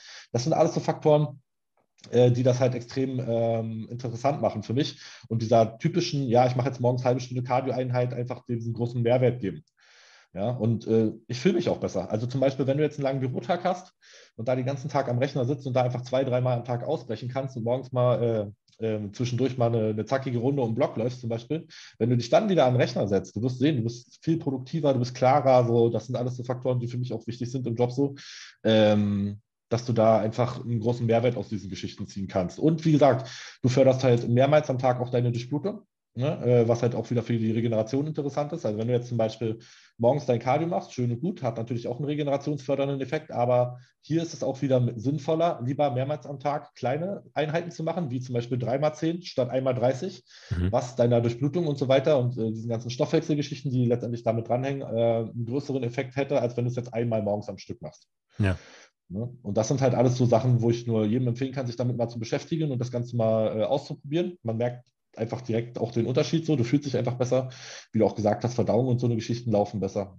Ja. Und von daher ist das ein Tool, wo ich auf jeden Fall gerne drauf zurückgreife. Mobility genauso. Ähm, Habe ich dir auch gerade gesagt. Äh, mhm. Jetzt gerade mache ich meine Mobility-Session in der einen Trainingseinheit am Abend. Da gibt es ein paar Sachen, die ich äh, absolut machen muss, sage ich mal. Und ähm, äh, dass ich die, ähm, wenn ich die nicht im Plan habe, kann ich einfach, weiß ich schon, dass ich bestimmte Bewegungen bekomme. Äh, meine Knie sind da an erster Stelle zu nennen. Patellaspitzensyndrom, so ist so eine mhm. Sache, mit der ich mich schon ewig rumplage. Habe ich jetzt gut im Griff durch äh, spezielle Übungen, die ich da für mich mache, die für mich Sinn machen. Ähm, ja, und da so bestimmte Mobility-Sachen, die ich da halt regelmäßig mache. Jetzt gerade kriege ich die gut in dieser zweiten Einheit unter, weil ich, sage ich mal, auch schon warm bin. Ich habe eh schon Sport gemacht, so. Das fühlt sich dann gut an, das da noch hinten ranzuhängen. Eine Zeit lang habe ich es aber auch zum Beispiel am Rest Day gemacht.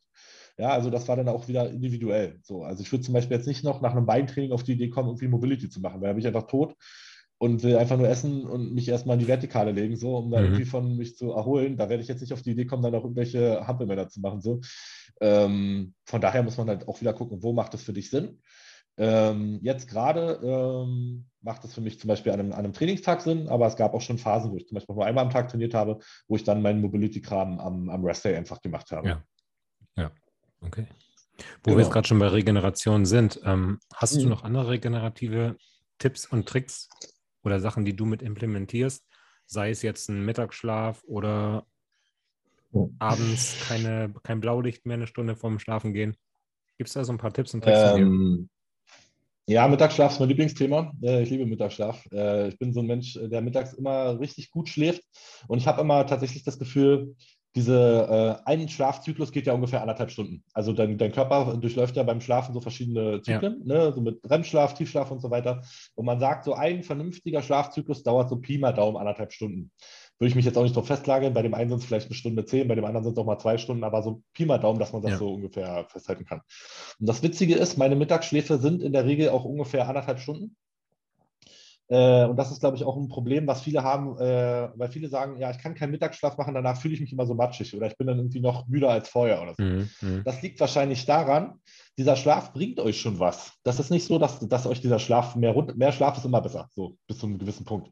Aber da, den werden wir alle nicht erreichen. Keiner schläft irgendwie mehr als zehn Stunden am Tag oder so. Von daher denke ich, jede Minute Schlaf, die du irgendwie kriegen kannst, wird dich nach vorne bringen. Und da sollte man sich jetzt vielleicht nicht so sehr vom Gefühl leiten lassen, ah, ich fühle mich dann aber müder, sondern es ist vielmehr so, dass du wahrscheinlich innerhalb dieses Schlafzyklus vielleicht im REM-Schlaf oder im Tiefschlaf aufgewacht bist. Warum auch immer, weil du den Wecker gestellt hast oder weil ein externer Faktor, Lärm oder irgendwie äh, Familienmitglieder, was auch immer dich geweckt haben. Mhm. Und das einfach dazu führt, dass du einfach aus einem Schlaf äh, Zeitpunkt rausgerissen wurdest, wo du eigentlich diesen Schlafzyklus noch nicht äh, abgeschlossen hattest, was dazu führt, dass du dich halt so matschig fühlst. Das heißt aber nicht, dass die Regeneration nicht stattgefunden hat. Am besten fühlst du dich halt immer, du kennst es selber, ähm, wenn du einen so einen Schlafzyklus komplett abgeschlossen hast. Deswegen fühlst du dich ja auch besser, wenn du am Sonntag oder im Urlaub ausgeschlafen hast und dann halt aufwachst, wenn dein Körper sagt, wach jetzt auf. Ja. ja. Und nicht irgendwie rausgerissen wirst. Das liegt einfach nur daran, dass dein, dein Körper dann entscheiden kann, ah, okay, mein Schlafzyklus ist jetzt komplett abgeschlossen, jetzt wache ich auf. Und deswegen fühlst du dich gut. Ja. Das muss jetzt nicht mal heißen, dass du jetzt zehn Stunden geschlafen hast. Vielleicht fühlst du dich auch nach sechs Stunden schon gut. Es ist einfach nur, du hast diesen Zyklus hinter dich gebracht und deswegen hatte dein Körper die Chance, sozusagen alles richtig zu regulieren. Wenn du dir jetzt einen Wecker stellst, ist die Gefahr natürlich immer sehr hoch, dass du dann aufwachst, äh, wenn es gerade nicht passend ist. Klar, in der Praxis sieht es natürlich so aus, muss man Gar keine Frage. Man kann sich ja nicht äh, immer so lange schlafen, wie man will. Und auch gerade beim Mittagsschlaf hat man vielleicht manchmal nur eine Stunde. Und dann ist ja. es halt so, dass man sich da irgendwie einen Wecker stellen muss oder so. Aber grundsätzlich würde ich immer sagen, ähm, nehmt so viel Schlaf mit, wie ihr könnt. Äh, ich versuche täglich Mittagsschlaf zu machen. Gerade unter dem Setup jetzt, wenn du zweimal am Tag trainierst, ist es auch enorm wichtig da irgendwie, auch wenn es wie gesagt äh, nur eine Stunde ist oder so, äh, bringt mich enorm weiter und fühlt sich halt einfach richtig an, so für mich. Und ich habe halt bei mir immer individuell das Gefühl, dass der Mittagsschlaf halt einfach immer eine richtig sehr hohe Qualität hat. Also teilweise fühle ich mich nach, nach dem Mittagsschlaf erholter als nach meinem Nachtschlaf. So, ähm, von der Sache her. Und von daher nutze ich das natürlich für mich. Äh, ist halt auch wieder so eine Sache, ne? Feedback vom Körper. Wenn ich mich so gut fühle nach einem Mittagsschlaf, äh, nach anderthalb Stunden, wie jetzt vielleicht nach sechs, sieben Stunden Nachtschlaf, ja. dann wäre es ja fatal, dieses Tool für mich nicht zu nutzen. Ja. Heißt jetzt auch wieder nicht, jeder muss sich darauf krampfhaft jetzt versteifen und wenn es für den einen jetzt einfach irgendwie aus irgendwelchen Umständen überhaupt nicht passt und sich damit überhaupt nicht wohlfühlt, ja. dann lass es halt. Aber wie doof wäre ich denn, wenn ich dieses Tool dann für mich nicht nutze, wenn mein Körper mir schon sagt, Alter, mach das so, das ist gut für dich so. Da, mhm. das, da hast du wirklich einen Mehrwert von. Und von daher, ja, Schlaf an erster Stelle auf jeden Fall zu nennen bei Regeneration in jeglichen Belangen. Schlafqualität, auf jeden Fall auch eine, eine Riesensache. Du hast es gerade angesprochen mit dem Blaulicht. Ich habe auf allen meinen Geräten irgendwelche Blaulichtfilter-Apps drin. Das heißt, dass dann automatisch ab einer bestimmten Uhrzeit ähm, zum Beispiel am Laptop irgendwie dieses blaue Licht rausgenommen wird. Dann wird der Bildschirm so rötlich-orange. Mhm. Sieht immer ganz mhm. witzig aus. Ähm, sieht halt nicht mehr so geil aus und du hast halt auch nicht mehr so die Qualität da äh, äh von, von, der, vom Bild her, aber letztendlich erfüllt halt seinen Zweck und filtert halt dieses ganze schlechte blaue Licht raus, was dich halt irgendwie wach hält und deine Mel Melatoninproduktion da irgendwie stört. Und da ist es dann halt auch kein, keine Lösung, einfach nur sich Melatonin reinzuschmeißen, weil, wie gesagt, dieser, dieser Zyklus vom Körper, das selber zu produzieren und dieser ganze Biorhythmus und so, der ist halt noch ein bisschen komplexer als ich nehme abends einfach eine Melatonin-Tablette. Ja. So, das ist auch wieder so ein Irrglaube. Melatonin ist ja an sich eigentlich auch kein Schlafmittel per se. Melatonin hilft eigentlich nur, auch Biorhythmus und Schlafrhythmus zu regulieren. Das heißt, Melatonin gibt dem Körper einfach eigentlich mehr so das, das Signal, so jetzt ist Schlafenszeit. Ja, genau. Das bringt dich aber nicht zum Schlafen. Das heißt, eigentlich macht Melatonin gar nicht so wirklich Sinn für eine dauerhafte tägliche An Einnahme, da würde ich eher schauen, dass ich meinen Rhythmus so äh, umstelle, dass das alles optimiert ist, sondern es macht vor allen Dingen dann zum Beispiel Sinn, wenn du äh, deinen Schlafrhythmus umstellen willst. Zum Beispiel ein Schichtarbeiter. Ja, wenn der zum Beispiel jetzt von einem Schlafrhythmus in den anderen switchen muss für die nächsten zwei Wochen, dann macht Melatonin Sinn, weil du ihm dann dieses neue Signal geben kannst, ah, jetzt haben wir einen neuen Schlafzeitpunkt und durch diese Melatonin-Supplementation kannst du ihm jetzt sagen, okay, ähm, oder unterstützen, äh, ihm einfach das Zeichen zu geben, jetzt haben wir einen neuen Schlafzeitpunkt. Es wird aber nichts dazu beitragen, dass du jetzt auch besser schläfst oder so. Das ist so ein Irrglaube, weil viele denken, ah, Melatonin, das ist so ein Schlafmittel. Nee, das ist so mehr ein Biorhythmusmittel, sage ich jetzt mal, was einfach dir, deinem Körper wieder ähm, einen Zeitpunkt vorgibt, so welche Zeit es gerade ist. Ja. Ähm, so ein Irrglaube ist, glaube ich, viel, auch bei vielen so, dass Regeneration dann irgendwelche ja, viele rennen zur Physio und lassen sich da irgendwelche Strombehandlungen geben und Massagen und hast du nicht gesehen und legen sich dann noch auf irgendwelche Wärmematten und Eisbad und was es da nicht alles gibt. Ich habe die Erfahrung gemacht, Sachen, die du aktiv machst für dich, bringen dich immer weiter als Sachen, passive Sachen oder Sachen, die extern für dich gemacht werden. Das heißt, es wird dir immer mehr bringen, eine 10-Minuten-Runde zu machen, einen 10-Minuten-Spaziergang zu machen, so von der Regeneration her, als zum Beispiel eine Massage. Mhm. Weil einfach so dieser, dieser Effekt von Sachen, die du selber machst. Oder machst du zum Beispiel eine leichte Cardio-Einheit oder also alles, was du selber für, für dich machst, wird dich immer weiterbringen als Sachen, die von außen gemacht werden. Und das ist halt wieder so der leichte Weg. Ne? Komm, ich gehe jetzt zum Physio und lass mich ein bisschen durchkneten. Ist easy, cool, so, es fühlt sich gut an, macht Spaß, äh, ist ein schönes Gefühl. Oh, jetzt rausgehen und eine 10-Minuten-Runde machen, es regnet gerade ein bisschen und so und eigentlich habe ich keinen Bock, habe gerade gegessen, aber das ist wieder unangenehm so. Ne? Und da zeigt es dann wieder so schön, wie viel bist du, bist du bereit zu geben? So, mhm. Genauso wie mit dem Mittagsschlaf. Natürlich kann ich mich auch irgendwie vom Computer setzen und mir da irgendwelche Strom-Tabs äh, hier irgendwie auf den Arm klemmen, dass da irgendwie die Muskeln so zucken und irgendwie mit Strom behandelt werden. Das soll ja auch die Durchblutung fördern und so weiter und so fort. Äh, ja, du kannst aber auch einfach dich mittags eine Stunde hinlegen. Äh, das wird dir von der Regeneration wahrscheinlich zehnmal mehr bringen als irgendwie so eine Hokuspokus-Geschichten oder irgendwelche Infrarotlampen und was es da nicht alles gibt. Das heißt, da bin ich, äh, ich verschließe mich sowas nicht und klar kann das alles Sinn machen, du musst es halt nur ins Verhältnis setzen. Du hast ja nur ein bestimmtes Spektrum an Regenerationsmöglichkeiten, die du ausnutzen kannst. Und hier musst du halt einfach schauen, was bringt dir den höchsten Kosten-Nutzen. Natürlich kannst du diese Sachen noch zusätzlich machen, wenn du irgendwie noch Zeit und Möglichkeit hast, das zu machen. Ich sage nicht, dass das nichts bringt. Nur wenn ich mich entscheiden müsste, würde ich immer diese Sachen nehmen, die den größten Return on Investment für mich haben. Und das sind einfach die unangenehmen Sachen, die dich halt weiterbringen. Nimm dir eine Stunde deines Tages raus und mach deinen Mittagsschlaf. Nimm dir diese halbe Stunde raus und mach dreimal am Tag zehn Minuten deinen Spaziergang. So, weißt du, diese Sachen so. Hm. Weil, äh, wenn ich mich entscheiden müsste, dann fokussiere ich mich natürlich auf die Sachen, die mich auch weiterbringen und nicht diesen ganzen Hokuspokus, den man dann, wenn man möchte, zusätzlich ja noch machen kann. Ja. Ne? Das ist ja, wie gesagt, auch ja. eine Zeitfrage, ne? Hast du gerade richtig gesagt. Ja, Genau, und du, die ist halt begrenzt und da musst du halt schauen, wie du die Zeit am besten füllst. Und ich werde meine Zeit bestimmt nicht mit Strombehandlung und Infrarotlampe füllen und mich dann eine halbe Stunde vor die Lampe setzen, wenn ich in dieser halben Stunde auch diese 10-Minuten-Runde machen könnte. Mhm. Das ist für mich, das steht für mich nicht im Verhältnis vom, vom, äh, vom Ergebnis her, was es, was es mir bringt. Mhm. Ja. Wie sieht es bei dir aus mit Deloads? Bist du der Meinung, dass Deloads theoretisch wirklich auch mal eingeplant werden sollten, periodisiert werden sollten? Oder sagst du, wenn halt wirklich regelmäßig Deloads notwendig sind, muss man vielleicht den Split und die Frequenz überdenken?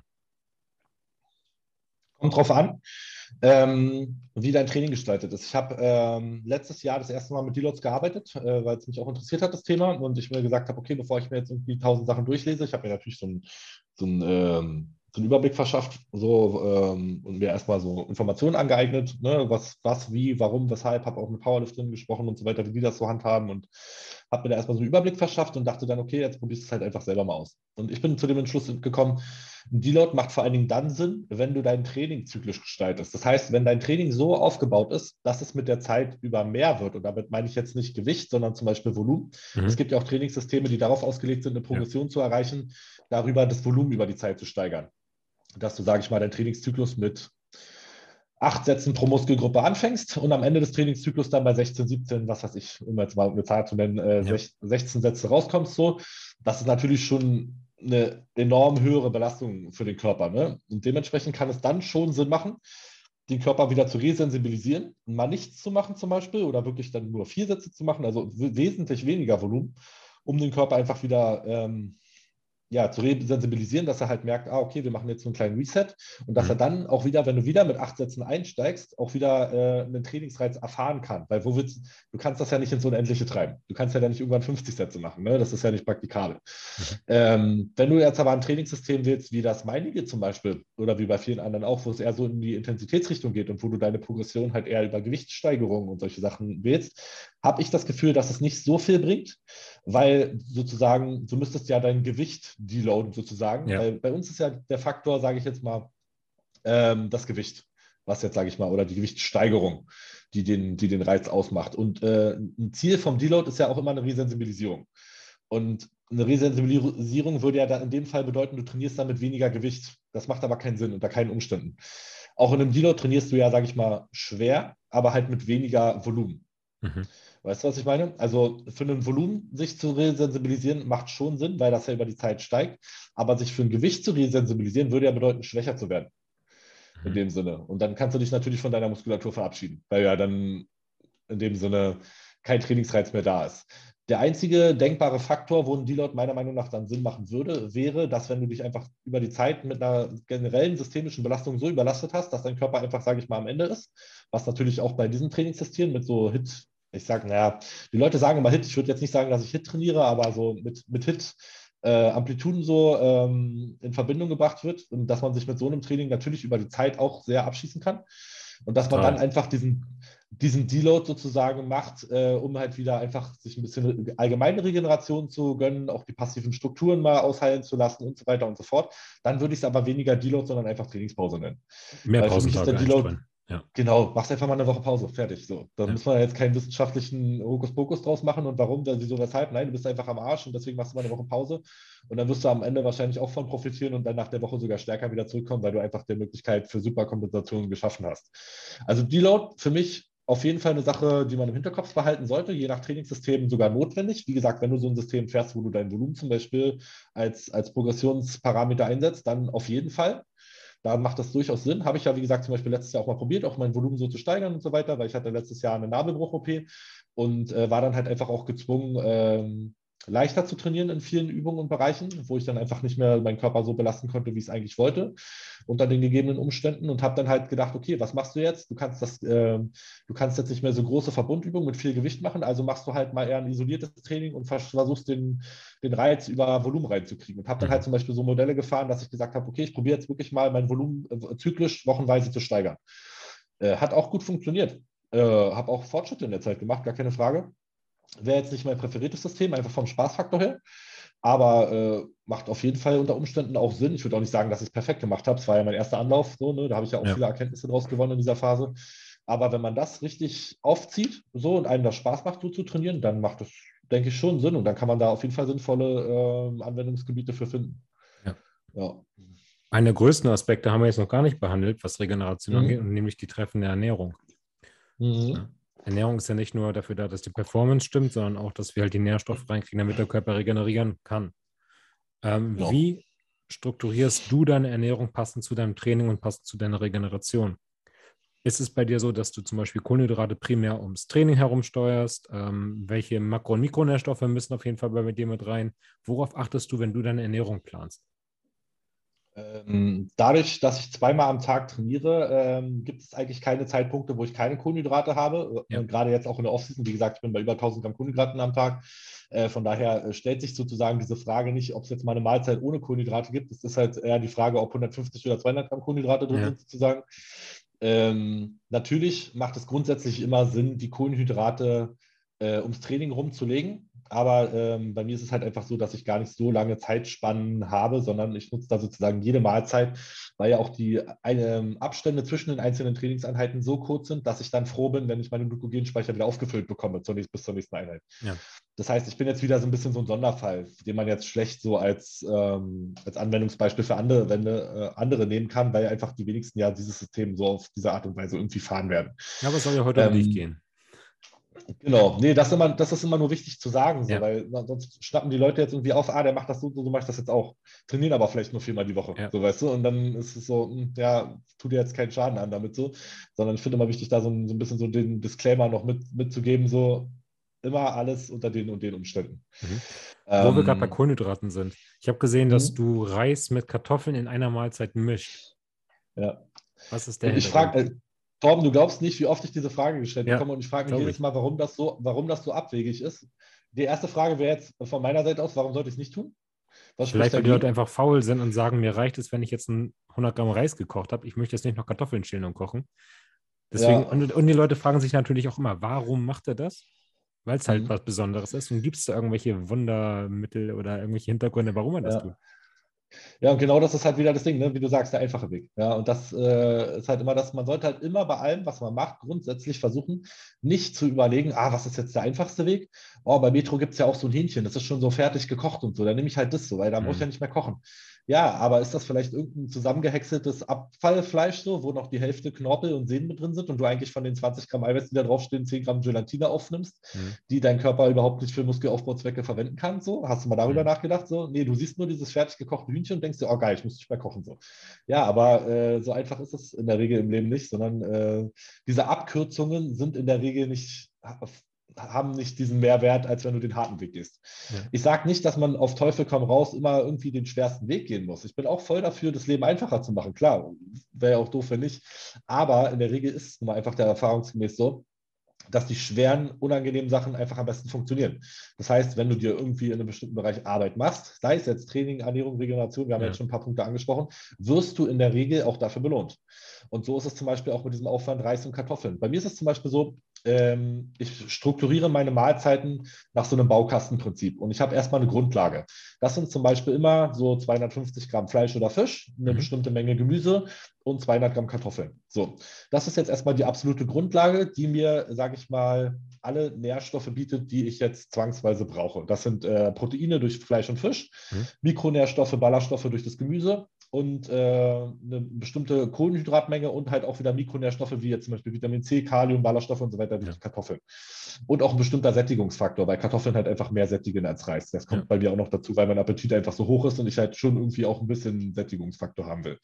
So, äh, das ist die absolute Grundlage. Die esse ich am Restday, die esse ich am Trainingstag, die esse ich vor dem Training, die esse ich nach dem Training, die ist absolut gleich. Jetzt entscheidet sich nur bei mir, was mache ich jetzt gerade an dem Tag? Wo bin ich jetzt gerade? Wo stehe ich? Habe ich jetzt einen Rest-Day? Stehe ich jetzt gerade in der Pre-Workout-Mahlzeit? Das heißt, wie sind jetzt die Ansprüche an meinen Körper und wie viel Energie benötige ich?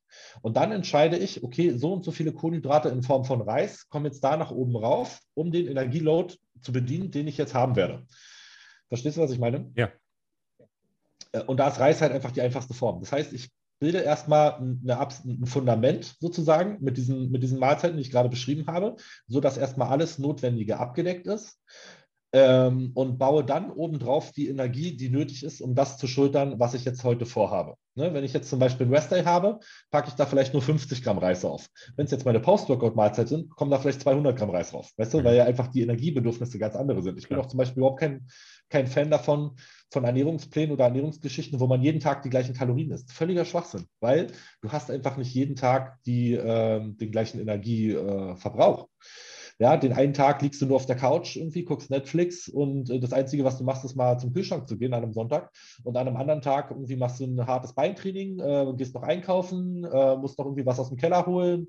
Da wirst du ja komplett andere Energiemengen umsetzen. Und da macht es ja überhaupt keinen Sinn, an beiden Tagen die gleiche Energiemenge zuzuführen, weil an dem einen Tag wirst du viel zu viel zu führen, was dazu führt, dass du fett wirst oder ne, vermehrt Fett aufbaust, sondern an dem anderen Tag wirst du wahrscheinlich viel zu wenig ähm, zu dir nehmen und was dafür sorgt, dass du nicht aufbaust. Jetzt mal in einem Aufbauszenario als Beispiel mhm. gedacht. So, ne?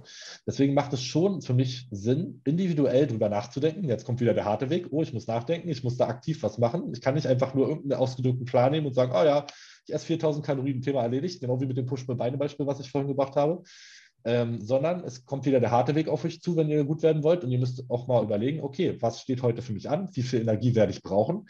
Und wie kann ich das jetzt so gut wie möglich ähm, planen und umsetzen, dass ich halt auch genau die Energie aufnehme, die ich brauche? Und ich kann dir sagen, äh, je, seitdem ich das mache, und äh, natürlich habe ich jetzt auch so Methoden und Wege gefunden, das jetzt äh, auf mich anzupassen und noch genauer zu machen, ähm, hat mir extrem geholfen, äh, meine Form zu halten. Ja. Also das heißt, dass ich meinen Aufbau wesentlich sauberer gestalten kann, was ja auch Sinn macht, weil ich einfach keine Tage mehr habe, wo ich halt so viel zu viel drüber bin, wie es früher der Fall hatte, wo du einfach sagst, okay, ich esse jetzt mal irgendwie, keine Ahnung, 5.000, 6.000 Kalorien. So, was ja an einem Couch-Tag zum Beispiel, gut, die gibt es jetzt bei mir nicht, aber mal rein als Beispiel so, äh, dann einfach viel zu viel wäre und dann nur dazu führt, dass du fett wirst. Ja. Ne? Und deswegen sind das so äh, Geschichten, wo ich, wo ich den Leuten nur ans Herz legen kann, äh, strengt eure Birne an und versucht da irgendwie wirklich äh, drüber nachzudenken und nicht einfach wieder den einfachen Weg zu gehen, ah ja, mein Coach hat gesagt, ich soll 5000 Kalorien essen. Und ja, okay, aber hat er dich auch mal gefragt, wie deine Tagesstruktur aussieht? Hat er mal gefragt, so wie viel Aufwand du irgendwie betreibst für irgendwelche Sachen außerhalb des Trainings? Was da noch so alles auf dich zukommt. Und jeder, den es interessiert, der kann sich ja mal irgendwie so einen Fitness-Tracker, hier so eine, so eine Fitbit oder so ummachen mhm. ähm, und dann einfach mal schauen, was da so rauskommt. Weil das Ding ist, diese Uhren rechnen nicht, die rechnen nicht richtig, auf keinen Fall. Diese Zahlen ja. sind falsch, die da draufstehen. Aber, das Verhältnis, halt die Relation, ne? Sie, sie rechnen immer gleich falsch, sozusagen. Ja. Das heißt, wenn ich, sagen wir mal, an deinem Couch-Tag stehen da 3000 Kalorien drauf. Ob das stimmt oder nicht, sei mal dahingestellt. Ja. Und an dem anderen Tag, den ich beschrieben habe, mit Einkaufen, Beintraining und, und, und, du bist den ganzen Tag unterwegs, stehen da vielleicht 8000, okay, 18 ein bisschen viel, 6000, das Doppelte. Ja. ja, äh, auf jeden Fall mehr, deutlich mehr. Das sollte dir ja schon zu denken geben, dass du an beiden Tagen einen unterschiedlichen Energiebedarf hast. Das äh, ist ja, denke ich mal, jetzt nicht von Hand zu weisen. Welche Zahl von beiden jetzt stimmt, das steht ja jetzt mal außen vor. Und das ist jetzt wieder so die, dann natürlich wieder der heilige Gral, den alle wissen wollen. Ah ja, wie viel ist es denn jetzt? Ja, das musst du ausprobieren. Ähm, aber zumindest sollte es erstmal einen zum Denken anregen. Ah, okay, es gibt ja vielleicht doch irgendwie bestimmte Bedürfnisse, die hier zu befüllen sind. Natürlich gibt es Menschen, die so krass eingefahren sind in, ihrer, äh, in ihrem Tag, dass sie wirklich fast jeden Tag so den gleichen Ablauf haben, sich gleich bewegen und so, da ist es natürlich jetzt erstmal nicht so relevant. Ne? Mhm. Äh, da gibt es sicherlich Anwendungsbeispiele, da macht es auf jeden Fall Sinn, dass du täglich die gleichen Kalorien isst. Ne? Weil wenn du morgens deine 20 Minuten mit dem Hund gehst, dann fährst du ins Training, dann sitzt du so und so lange am Computer und abends irgendwie drehst du nochmal eine Runde im Block und das machst du wirklich jeden Tag eins zu eins stupide so, ja, dann wird es wahrscheinlich der Tag relativ gleich aussehen. Mhm. Aber auch da gibt es mal wahrscheinlich wieder einen Tag, wo du mal beim Umzug hilfst und dann solltest du dir halt schon überlegen, ah, okay, heute vielleicht mal ein bisschen mehr essen, würde ja schon irgendwie Sinn machen. Ne? Von daher auch wieder Individualität ist der Schlüssel. Das ist, glaube ich, so die Quintessenz so bei meinem ganzen System, sage ich jetzt mal, wenn ich es so nennen würde. Ähm, es gibt kein Schwarz-Weiß, es gibt immer nur eine individuelle Lösung für mhm. alles. Und je individueller du irgendwas gestalten kannst, desto besser wirst du was für mich auch einfach Sinn macht. Natürlich wirst du auch mit, ich esse jeden Tag 5000 Kalorien und mache Push-Pull-Beine sehr, sehr weit kommen. Gar keine ja, Frage. Ja. Die Frage ist dann halt irgendwann nur, wie weit, mit wie viel gibst du dich zufrieden? Bist du mit, ja. 90 zu, mit 90 Prozent und dem Aufwand, den du, ist ja auch völlig okay, wenn jemand zum Beispiel sagt, ja, ich habe schon Bock für Bodybuilding ein bisschen was zu opfern und auch Zeit und Mühe da reinzustecken, aber ich will mich jetzt auch nicht komplett verrückt machen. Diese letzten 10 Prozent sind mir jetzt nicht so wichtig. Dafür ist es mir den Aufwand nicht wert, da das alles durchzurechnen und zu überlegen und Systeme zu erstellen und so weiter. Ist ja völlig okay. Wenn jemand damit leben kann, fein. So. Ich kann es halt ja. nicht. Und deswegen mache ich mir diesen extra Aufwand so und überlege mir da halt Sachen, wie ich da das noch cooler gestalten kann, dass ich da halt einfach noch auch die letzten 10 Prozent raushole. Mhm. mhm. Fette haben wir jetzt gar nicht thematisiert, was die Ernährung angeht. Wie sehen die Fette ja. bei dir aus? Timest du die auch? Wie viel hast du am Tag? Welche Quellen? Ähm, ja, interessantes Thema. Ähm, an einem Trainingstag bin ich bei vielleicht 35, 40 Gramm Fett.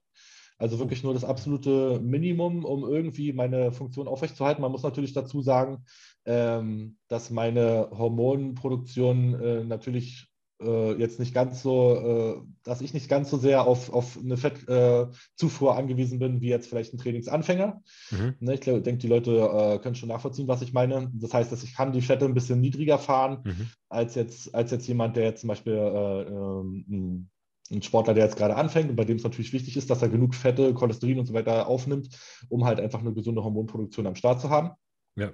Ähm, ist bei mir jetzt nicht der Fall. Das heißt, da kann ich halt einfach diese Karte spielen und wirklich nur die Menge an Fett aufnehmen, die absolut notwendig ist, um alle Funktionen abzudecken. Das habe ich ausprobiert äh, und auch mit Blutwerten äh, kontrolliert und so weiter. Und das ist halt so diese Menge von 35, 40 Gramm Fett. Hört sich natürlich erstmal sehr wenig an ja. und heißt auch nicht, dass das für euch so funktionieren würde. Heißt jetzt erstmal nur für mich funktioniert das. Ja? Mhm. Also für den einen mag es 50 Gramm sein, für den anderen 60 Gramm muss man halt ausprobieren. Und wie gesagt, dann halt an, anhand der Blutwerte mal kontrollieren, ob diese Menge ausreicht, um die ganzen anderen Werte Werte noch in einem guten Bereich zu halten. Für mich ist es nur halt einfach so, dass wenn ich zum Beispiel zweimal am Tag trainiere und äh, ja, die bevorzugte Energiequelle für das Training, was wir machen, sind halt einfach Kohlenhydrate. Mhm. Das heißt, ich hätte jetzt keinen Mehrwert, meine Kalorien durch Fette aufzufüllen, sondern ich esse einfach so viele Carbs, wie ich kann. Mein Eiweiß ist gedeckelt, ne? da habe ich eine feste Anzahl drin, die ich halt benötige. Die ist jeden Tag gleich so, weil da will ich ja einfach nur dem Körper genug Bausteine zur Verfügung stellen und da bringt es jetzt auch nicht noch mehr zu essen, sondern ich stelle einfach dem Körper diese Menge zur Verfügung. Und die ist dann fix und genauso ist es mit den Fetten. Da äh, gucke ich, äh, okay, wie viel Fette habe ich so? 35, 40 Gramm, die habe ich fix drin. Die verteile ich dann über den Tag. Und der Rest wird halt einfach komplett über Kohlenhydrate geregelt und dann halt einfach so viel wie reingeht, beziehungsweise so viel, wie ich an dem Tag benötige, anhand der Umstände, die ich gerade genannt habe. Das, je nachdem, wie aktiv du bist und so weiter. Ne? Mhm. Mhm. Wie sieht es am Ruhetag aus? Wollte ich gerade darauf zu sprechen kommen. Da ist es ein bisschen mehr, auch nicht viel mehr. Da sind es dann so 60, 65 Gramm. Weil, wie gesagt, wenn alle Funktionen der Fette abgedeckt sind, warum soll ich dann noch mehr Fette essen?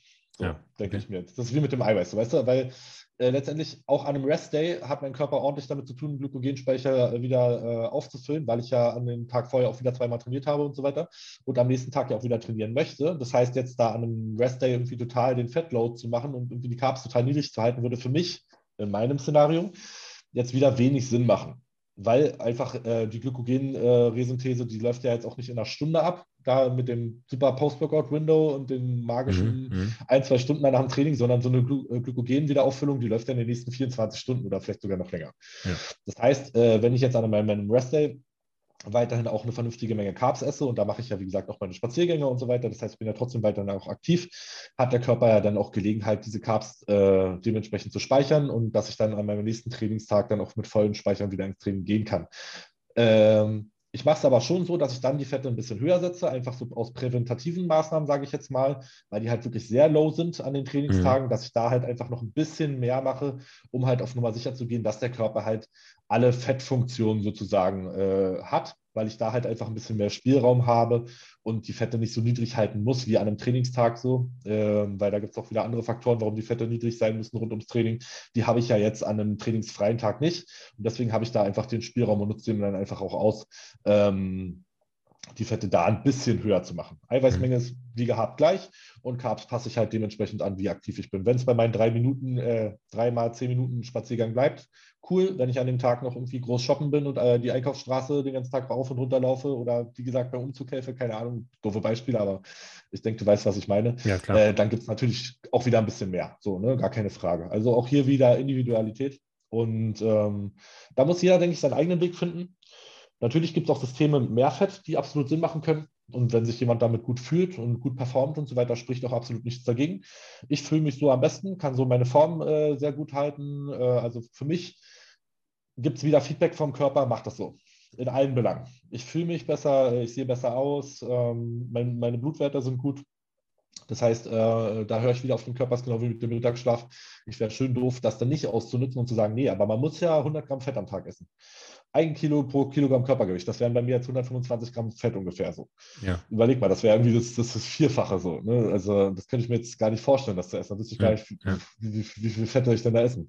Weil letztendlich ziehe ich meine Fette nur aus den Nahrungsmitteln, die ich eh schon esse sozusagen. Also Eier, Steak, Ähm, die einzige externe Fettquelle, die ich noch nehme, also an Trainingstagen, sind Fischölkapseln, ne, mhm. äh, Omega-3-Kapseln, äh, um da einfach die essentiellen Fettsäuren abzudecken, weil ich halt einfach keinen fettigen, ich habe zwar Fisch in meinem Ernährungsplan, aber keinen fettigen Fisch. Mhm.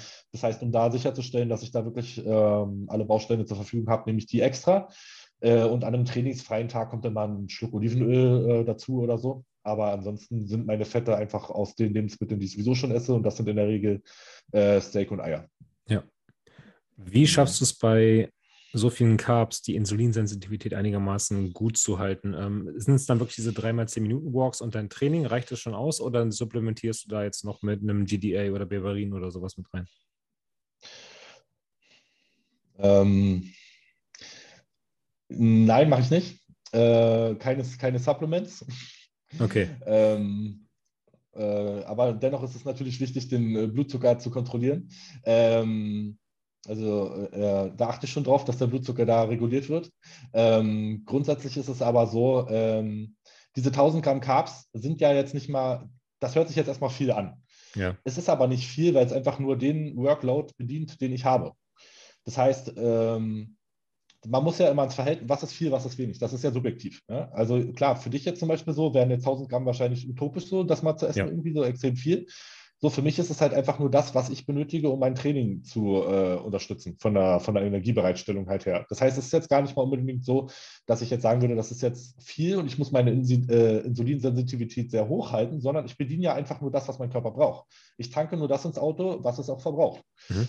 Äh, die Probleme mit der Insulinsensitivität gibt es ja immer eher dann, wenn du sehr viel drüber kippst ja. wenn du das Auto übertankst, sozusagen. Wenn du dir noch drei Kanister in den Kofferraum schmeißt, obwohl es eigentlich schon voll ist, sozusagen. Mhm. Dann solltest du dir eher Gedanken machen und dann gibt es eigentlich auch in der Regel äh, erfahrungsgemäß mehr Probleme mit der Insulinsensitivität.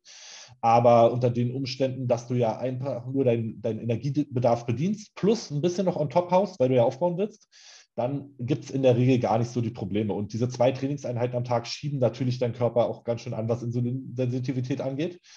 Äh, das macht natürlich schon sehr viel aus. Ne? Also so ein, so ein, es, gibt, es gibt keine Möglichkeit, seine Insulinsensitivität so krass zu verbessern wie, wie ein Krafttraining. Das ja. steht, denke ich, außer Frage. Diese äh, 10-Minuten-Spaziergänge helfen natürlich aber äh, die sind halt auch immer eher an den Restdays ausgelagert. Also wenn ich jetzt zum Beispiel zweimal am Tag trainiere, gehe ich jetzt nicht dreimal spazieren, sondern dann ist, wie gesagt, sozusagen mein, die Zeit, die ich investiere, dann lieber an den zwei Trainingseinheiten, aber an einem Restday zum Beispiel, wo ich jetzt sonst nichts weiter mache, dann gehe ich halt manchmal auch viermal spazieren, wenn es die Zeit irgendwie zulässt oder die Umstände. Ne? Also da versuche ich dann halt eher äh, so, sage ich mal, die Insulinsensitivität zu regeln. Und ansonsten äh, ist halt einfach auch äh, ein großer Faktor für die Insulinsensitivität auch immer Schlaf. Vergessen auch immer viele. Mhm. Ja, äh, eine beschissene Nacht Schlaf kann eine äh, Insulinsensitivität halt enorm herabsetzen. Ähm, also das heißt, wenn du mal nur drei, vier Stunden gepennt hast und mal eine Messung machen würdest, dann wäre, kann man halt nicht so einfach jetzt zu Hause mit irgendeinem Gerät selber messen, aber dann wäre deine Insulinsensitivität deutlich eingeschränkt, im Gegensatz zu, als wenn du jetzt acht, neun Stunden Schlaf gehabt hättest. Das heißt, das ist ein enorm wichtiger Fakt. Weißt du, die Leute, auch wieder hier der, der einfache Weg, ah, ich nehme GDA. Ja, ja. Äh, wie lange hast du denn letzte Nacht geschlafen? Ne? Also immer wieder so diese Ausrede und ah, ich gehe den einfachen Weg, ja, ein GDA, so ein paar Kapseln, das kann ich mir easy hinterpfeffern, aber was, acht, neun Stunden schlafen die, das geht ja bei mir nicht. Also ich ja. arbeite ja noch und hier habe ich noch einen Hund und einer, ja komm, alles gut.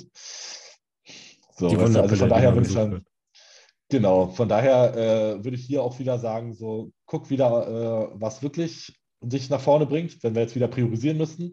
Was ist wichtiger, acht oder neun Stunden Schlaf oder ein GDA? Auf jeden Fall acht bis neun Stunden Schlaf. Ja. Wenn du dann noch ein GDA on top hauen willst, okay, von mir aus, würde ich jetzt nicht um Welten nach vorne bringen, aber kann man natürlich machen. Das ist genau wieder wie mit diesen Geschichten, was ich zur Regeneration zu meinte. meinte. Zusätzlich, okay, das Problem ist immer nur, die Leute bauen ihr Fundament auf diesen zusätzlichen Sachen und vernachlässigen dabei diese wirklichen Fundamentsgeschichten, die dich halt wirklich nach vorne bringen würden. Wie zum Beispiel, schlafe ich jede Nacht acht Stunden.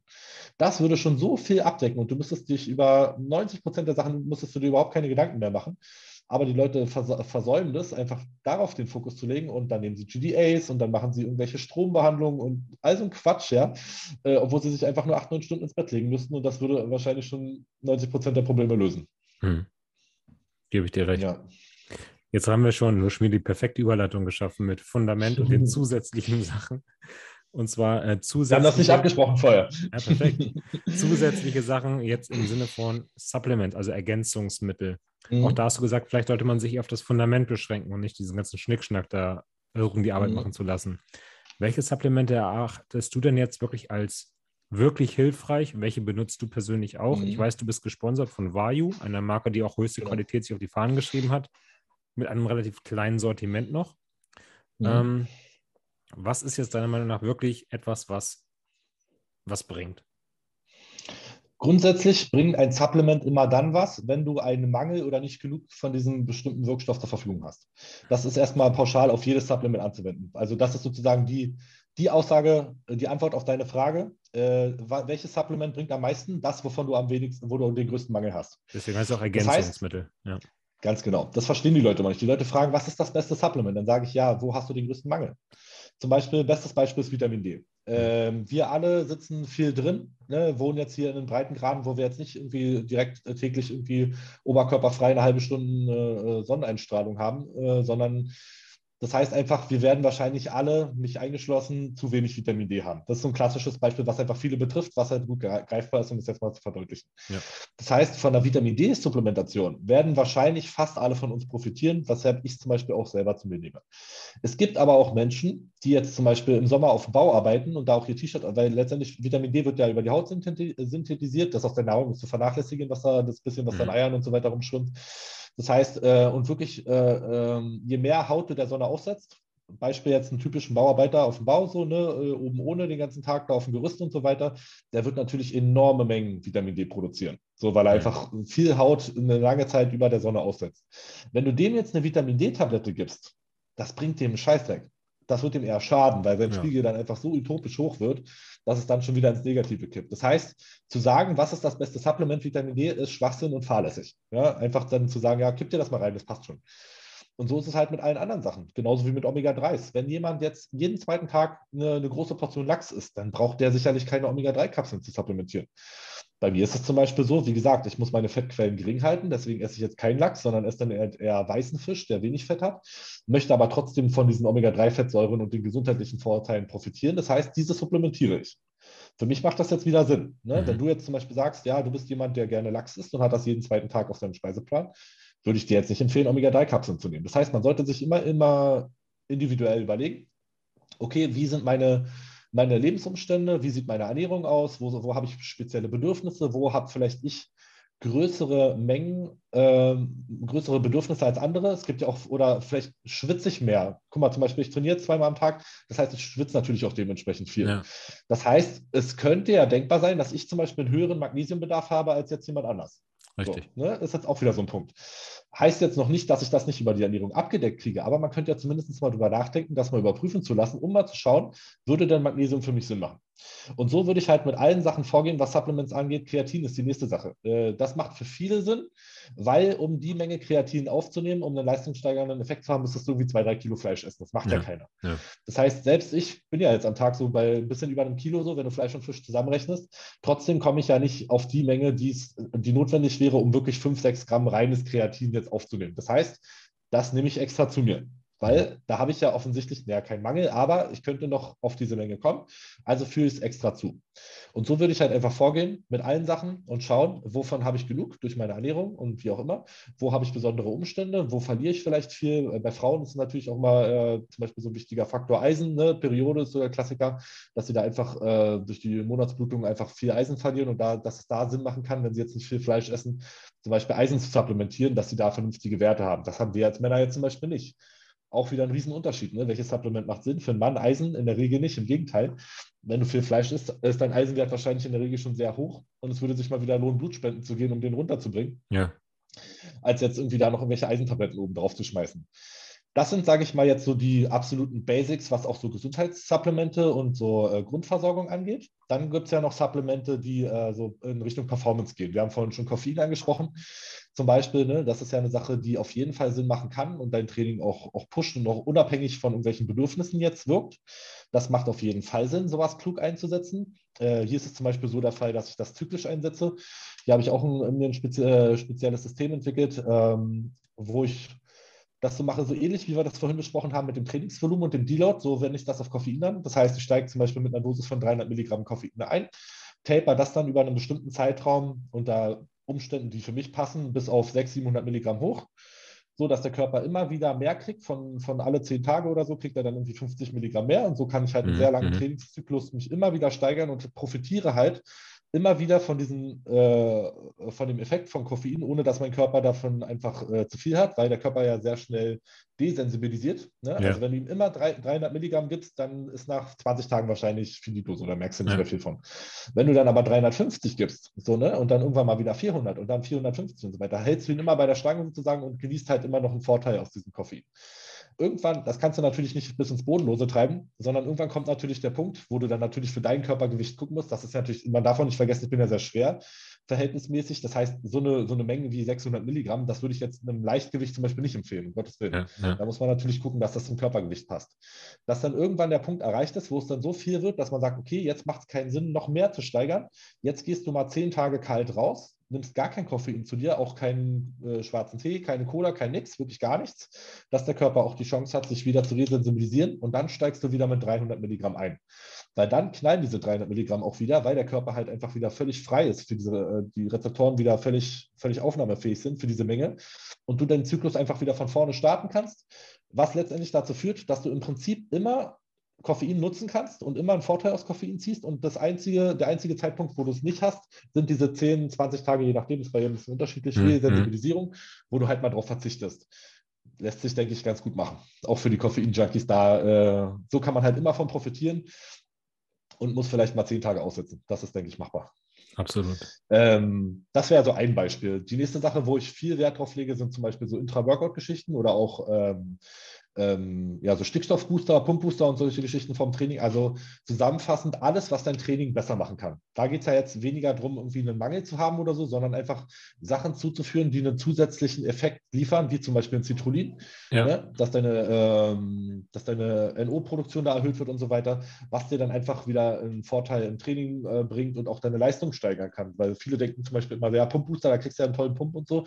Nee, letztendlich sind diese Pumpbooster auch dafür da, deine Leistung zu steigern. Ja? Ähm, weil einfach ja äh, Laktat schneller abgebaut wird, Versorgung ist besser und so weiter. Ja, ne? ja. Das sind einfach alles Geschichten, die dafür auch sorgen, äh, dass du vielleicht am Ende eine Wiederholung mehr machst, weil einfach das ganze, der ganze Energiebereitstellungszyklus und so weiter einfach effizienter funktioniert, mehr, mehr Blut in der Muskulatur ist und so weiter. Und wenn da eine Wiederholung mehr noch rauszuholen ist, dann hole ich mir die auch. Da kannst du davon ausgehen so. Und deswegen machen so diese ganzen Workout-Supplements enorm viel Sinn für mich. Mhm. Das heißt, ähm, ja, Grundlage wäre für mich da so ein, so ein guter Pumpbooster. Äh, jetzt bei uns ähm, von Vayu, wir haben den Nitro, den habe ich halt, wie gesagt, auch zweimal am Tag drin. Mhm. Nehme ich dann vor beiden Trainingseinheiten. Der ist ja natürlich äh, stimulantienfrei. Und mhm. wenn ich dann halt in der Phase bin, wo ich Koffein nutze, dann nutze ich vor meiner ersten Trainingseinheit, vor der zweiten natürlich nicht, da, weil in der ersten äh, trainiere ich ja meine großen Muskelgruppen, da ist es ja auch eher sinnvoll, das Nervensystem noch mal ein bisschen zu stimulieren. Abends, wenn ich Bizeps trainiere, brauche ich keinen kein Booster oder, oder, kein Koffein oder irgendwas. Ja, ja. Dass ich dann halt noch individuell Koffein hinzufüge, je nach Bedarf. Und so habe ich halt einen guten Baukasten, der mir halt einfach schon vorm Training eine gute Grundversorgung äh, bereitstellt, dass ich da auch wirklich alles aus meinem Training rausholen kann. Dadurch, dass ich ähm, immer sehr lange trainiere, also meine ersten Einheiten sind es auf jeden Fall immer zwei Stunden, ähm, macht für mich eine Intraversorgung auf jeden Fall Sinn. Ist jetzt auch wieder so eine Sache, so macht natürlich jetzt auch nicht bei jedem pauschal Sinn, für mich auf jeden Fall, weil meine Trainingseinheiten einfach so lang sind, dass ich sicherstellen möchte, dass ich auch bis zum letzten Satz einfach noch ähm, alles so eingestellt habe, dass ich auch volle Leistung abrufen kann. Nicht, dass es dann irgendwie heißt, ja, die erste Übung ist noch cool, die zweite geht dann so und ab der dritten Übung kippt es dann irgendwie, sondern da möchte ich meinen Körper gerne mit allem versorgen, sprich äh, äh, Aminosäuren oder leicht verdauliches Protein, äh, leicht verdauliche Kohlenhydrate, Elektrolyte, Kreatin, solche Geschichten, mhm. dass man dann halt sagt, okay, man kann bis zum Ende des Trainings wirklich äh, einen Vorteil daraus ziehen, einfach den Körper so einzustellen, dass er alles hat, was er braucht und dann nicht im Training irgendwie dann irgendwann nachlässt.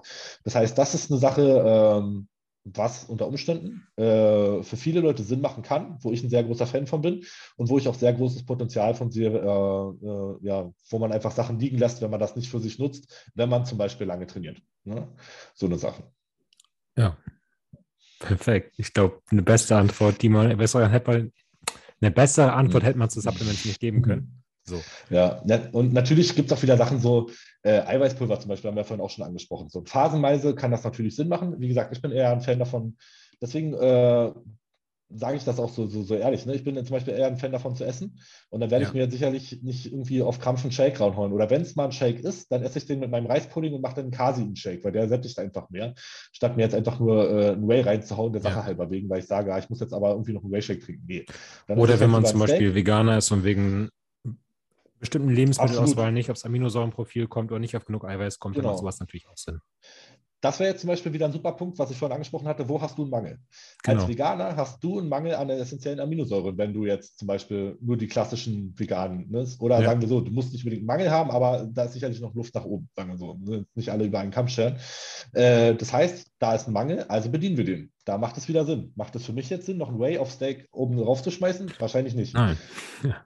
Genau, und da und so versuche ich halt an die Sache ranzugehen und halt immer alles logisch zu hinterfragen und auch jetzt nicht so wieder, ja, ich frage meinen Coach, wie viele Shakes am Tag soll ich trinken, sondern setz dich hin, schalt mal deinen Kopf an und überleg mal, macht das für mich Sinn, jetzt einen Shake zu trinken? Mhm. Oder würde es vielleicht mehr Sinn machen, eine Mahlzeit zu essen? Oder sage ich zum Beispiel auch, Verdauung ist ja auch so ein Riesenfaktor. Wenn jetzt jemand sagt, ja, Steak schön und gut, so dass du das alles empfiehlst, hat natürlich eine hohe Mikronährstoffdichte und alles, aber ich fühle mich danach total schlecht und kann da nicht trainieren und das liegt mir ewig im Magen rum und so, ja klar, dann trink einen Whey Shake. Ja. Das ist ja jetzt nicht schlechter in dem Sinne, aber du musst halt gucken, was für dich Sinn macht. Ne? Ja. Und das sind zum Beispiel, da ist Verdauung auch ein Riesenaspekt. Wenn jetzt jemand sagt, ja, oder ich habe morgens wenig Zeit, ähm, ich muss zum Beispiel irgendwie eine halbe Stunde nach der ersten Mahlzeit direkt trainieren, ja, dann gib dir halt Whey und Reispudding, weil das geht durch wie nichts. Du hast mhm. trotzdem eine richtige Mahlzeit drin. So. Mhm. Das belastet dich aber nicht im Training. Ich arbeite zum Beispiel erstmal nach dem Frühstück irgendwie ein, zwei Stunden und fahre dann ins Training. Das heißt, da habe ich easy Zeit, mein Frühstück wegzuverdauen. Und deswegen esse ich halt eine normale Mahlzeit. Immer individuell, was für jeden Sinn macht. Und ja. ähm, Supplements sind eine große Bereicherung, denke ich, und sollte man auf jeden Fall auch nutzen. Nur halt immer klug und auf die Person zugeschnitten. Beste Antwort. Dankeschön. So, jetzt haben wir von dir wirklich einiges über dein Trainingssystem erfahren. Ich glaube, wir konnten uns ein wenig mhm. ein Bild darüber machen, wie du arbeitest und wie durchdacht auch wirklich alles bei mhm. dir ist. Ne? Und ich glaube, da werden sicherlich noch ein oder zwei Nachfragen kommen, wie in jeder Fragerunde. Aber mhm. von meiner Seite wäre das erstmal über dein Trainingssystem so das Wichtigste gewesen. Ich mhm. habe allerdings jetzt noch so ein paar Zuschauerfragen, die du zum Teil beantwortet hast, zum Teil aber noch nicht und würde die nochmal gerne abfrühstücken wollen, damit die nicht ja. auch zu kurz kommen. Mhm. Ja? Ja, sehr gerne. Mhm. Gut. Ähm, okay, die ersten zwei haben wir tatsächlich schon gehabt. Das wäre nämlich einmal mit dem Coach und wie du diesen Fortschritt erzielt hast wie du, was du jetzt genau machst, hast du nämlich bereit erklärt. Ich denke mal, das ist damit abgedeckt. Die also letztendlich, Frage, hm? ja, da kann ich nochmal dazu sagen, ähm, ja, wie schafft man so eine, so eine Veränderung irgendwie, ähm, indem man einfach alles gibt? Also so, so doof es klingt. Über einen langen ähm, Zeitraum. Ich habe über diese, in dieser Zeit nicht einen Tag gehabt, wo ich nicht alles gegeben habe. So in dem Sinne kann ich halt von mir behaupten. Ich habe jeden Tag meine, meine Mahlzeiten drin gehabt. Ich habe jeden Tag darauf geachtet, dass ich genug esse und so weiter und so fort. Äh, ich habe jeden Tag irgendwie äh, versucht, meinen Mittagsschlaf zu machen. Ne? Also zumindest das irgendwie so an den Tagen, wo es irgendwie möglich war, habe ich das irgendwie noch reingeprügelt, habe hab Meetings verschoben, irgendwie, dass das irgendwie geht und setze mich dann lieber noch abends an Rechner. Was, sowas sieht immer keiner. Weißt du, die Leute sehen dann immer nur so, ja, der macht das so und hat den ganzen Tag Zeit für Bodybuilding und so. Dass ich dann aber nachts noch irgendwie am Rechner sitze und meine Arbeit nachhole, weil ich dann tagsüber den Mittagsschlaf machen will oder so, das sieht halt keiner. So, weißt du, also das sind so Sachen, die Frage kam ähm, tatsächlich nämlich auch: Hat Danny überhaupt einen Job? Er, im, im, gefühlt macht er nur Bodybuilding, trainiert zweimal am Tag und macht Videos für Instagram. Arbeitet er? Ja, er gesagt, arbeitet Vollzeit. Das sieht keiner, ne? Und das sieht halt keiner und das sind halt auch Sachen, die ich jetzt natürlich nicht so teile, weil letztendlich ist mein Social Media Auftritt ja auch ein Bodybuilding Auftritt und kein äh, Büro-Account äh, sozusagen. Von daher, äh, vielleicht sieht man mal irgendwo einen Laptop im Hintergrund oder wenn ich mal im Büro bin, aber äh, grundsätzlich halte ich das halt auch so ein bisschen raus, weil es ja auch gar nicht das ist, was die Zielgruppe da irgendwie äh, groß interessiert. Ähm, grundsätzlich ist es aber so, dass ich halt Vollzeit arbeite. Ich habe da schon die Möglichkeit, auch viel aus dem Homeoffice zu machen, was mir ja. natürlich sehr entgegenkommt und das Ganze dann sehr flexibel gestalten lässt. Auch von der Zeiteinteilung bin ich da sehr flexibel, was es mir zum Beispiel erlaubt, irgendwie morgens erstmal wieder zu arbeiten, dann nach dem ersten Training, dann setze ich mich abends nochmal ran und so weiter, dass ich das ein bisschen splitte. So wird das Ganze halt auch möglich mit den zwei Sessions und so weiter. Aber grundsätzlich äh, arbeite ich genauso wie alle anderen auch. Und äh, ja, das ist auch immer so ein Faktor. So, ne? Ja, der kann ja. Und mh, hm, dann werden dann immer so irgendwelche Legitimationen gesucht, um den eigenen, äh, die eigene Faulheit, sage ich mal, ähm, zu rechtfertigen. Na, ich kann ja gar nicht zweimal am Tag trainieren. Doch, das könnte theoretisch jeder. Ne? Ja. Äh, und dann sagen die Leute, ja, aber ich komme ja nicht zweimal am Tag ins Studio und so. Ne? Dann kauft ihr halt Handeln für zu Hause, habe ich ja auch gemacht. So, dann machst du halt deine zweite Einheit so. Also es gibt immer eine Lösung. Wenn man will, das, und das ist halt die Sache, willst du oder willst du nicht? Und wenn sich dann so eine Fragen stellen wie, ja, wie hast du denn so einen Fortschritt gemacht in der Zeit? Ja, ich wollte einfach. Das heißt, für jede Herausforderung, die irgendwie da war, habe ich eine Lösung gefunden. So. Mhm. Heißt jetzt nicht, dass nicht sogar noch mehr drin gewesen wäre in der Zeit, um Gottes Willen. Und ich habe sicherlich auch nicht alles richtig gemacht. Aber sagen wir mal so, ich habe alles nach bestem Wissen und Gewissen zu dem Zeitpunkt gemacht, wie ich da auf dem Wissensstand war und habe halt versucht, für jedes Problem irgendwie eine Lösung zu finden. Und du hast so, es ja auch ne? schon mehrmals das, jetzt gesagt, du machst nicht immer den einfachsten Weg. Du überlegst auch mal, ist der einfachste Weg jetzt wirklich der beste oder gibt es vielleicht noch einen Weg, der besser wäre, der vielleicht nicht so bequem genau. scheint? Ja, und wenn der halt anstrengender ist, ja, dann ist es halt so. Aber ich weiß, der bringt mich nach vorne, also mache ich den halt so. Und das ist halt der Punkt, wo viele nicht bereit für sind. Äh, weil letztendlich mache ich nichts anderes als alle anderen auch. Ich mache es vielleicht nur ein bisschen genauer so. Äh, letztendlich, ich esse die gleichen Lebensmittel wie ihr alle, ich gehe ins gleiche Studio wie ihr alle. Das heißt, die Möglichkeiten sind ja keine anderen. Äh, das sind dann andere Parameter, die, die darüber entscheiden, äh, ob du irgendwie vorankommst oder nicht und wie sehr du das machst. Weil, guck mal, du isst sowieso eine Mahlzeit. Dann ist doch gleich eine, die dich auch weiterbringt. Und ja. du bist auch, du gehst doch äh, sowieso ins Studio. Dann trainier doch auch gleich so, dass es dich nach vorne bringt. Ja, das ist dann halt so, wenn man was macht, dann machst du doch gleich richtig. Ja, und dann kann man so, ja nicht rumquatschen während des Trainings und mit seinen Kumpels. Ja. Oder wie ja, Stand-up-Film. Ja, weil der, der, Zeitaufwand ist ja der gleiche. Es ist ja, immer genau. entscheidend, was du in dieser Zeit, wie du diese Zeit gestaltest. Ne? Du kannst diese Zeit Solarifari gestalten oder du kannst auch in dieser Zeit reinhauen. Das heißt aber nicht, dass ich jetzt mehr Zeit habe als alle anderen. So, ja. weißt du? Ja. Okay, dann die Frage aller Fragen. Du hast sie ja nicht letztens schon mhm. beantwortet, da hat da wohl jemand nicht aufgepasst. Ähm, was ist da in deinem Frühstücksgetränk? Ist das ein Liter Kaffee? Fragezeichen. Tom, also es gibt wirklich äh, die witzigsten Fragen auf Instagram. Du kennst es wahrscheinlich selber. Was, also ich wundere mich immer, was ich ehrlich sagen. Ne? Die Leute könnten dich alles fragen. Also ich meine, das ist ja heutzutage so eine geile Möglichkeit, dass du da Leute anschreiben kannst ja. und du kriegst da irgendwie Tipps und so. Und natürlich ist man immer bemüht, wenn da die Leute auch dementsprechend vernünftig einen anschreiben. Ist auch immer so eine Sache, nicht so äh, wofür Kreatin oder wie viel Kreatin soll ich nehmen, so, sondern so, wenn sich jemand die Mühe macht, auch da eine vernünftige Nachricht zu schreiben und eine, eine, konkrete Frage stellt, bin ich immer bemüht, da gerne zu helfen und da Tipps zu geben. Und die Leute könnten dich wirklich alles fragen, ja. Und dann fragen sie, was trinkst du da zum Frühstück? Ja. Und dann, dann denke ich mir so, ey, was ist los mit euch? Also, so, wo sind eure Prioritäten? Erstmal, hast, erstmal muss ich ganz klar sagen, ihr habt so viel Zeit. Also wenn du dich über, wenn du dir über so einen Scheiß Gedanken machen kannst, dann hast du definitiv zu viel Zeit, die du auch in Bodybuilding investieren könntest. In der Zeit, wo du mich fragst, was ich da zum Frühstück trinke, solltest du schon wieder in der Küche stehen, deine Mahlzeiten vorbereiten oder eine zweite Session machen, ganz ehrlich. Ja. Also so, das würde dich weiterbringen, als dir über so einen Scheiß Gedanken zu machen. Die nächste Sache, was mich immer riesig verwundert ist, ich poste es immer zum Frühstück und es ist eine schwarze Flüssigkeit. Ja. Wie viele Möglichkeiten gibt es denn da jetzt, was das sein könnte? Ja, äh, und das erinnert mich dann wieder so an diese Betrachtung, die wir vorhin hatten, so diese heilige Gral-Betrachtung. Ja. Äh, die Leute denken jetzt, boah, was trinkt der da? Ist das irgendwie äh, Supersaft so und das lässt jetzt hier die Muskeln wachsen und deswegen sieht der so aus? Und nein, Leute, das ist einfach Kaffee entkoffeiniert, weil ich ja mein Koffein, wie gesagt, fürs Training nutze. Und der ist halt einfach immer nur in dieser komischen Kanne, weil ich keine andere Kanne zu Hause habe. Ganz einfach so. Und die Leute dann auch mal, ja, aber das ist ja ein Liter und so. Ja, Leute, ich wiege aber auch äh, ein bisschen mehr als der Durchschnitt und trinke am Tag irgendwie mit zweimal Training bestimmt meine 8, 9, 10 Liter so.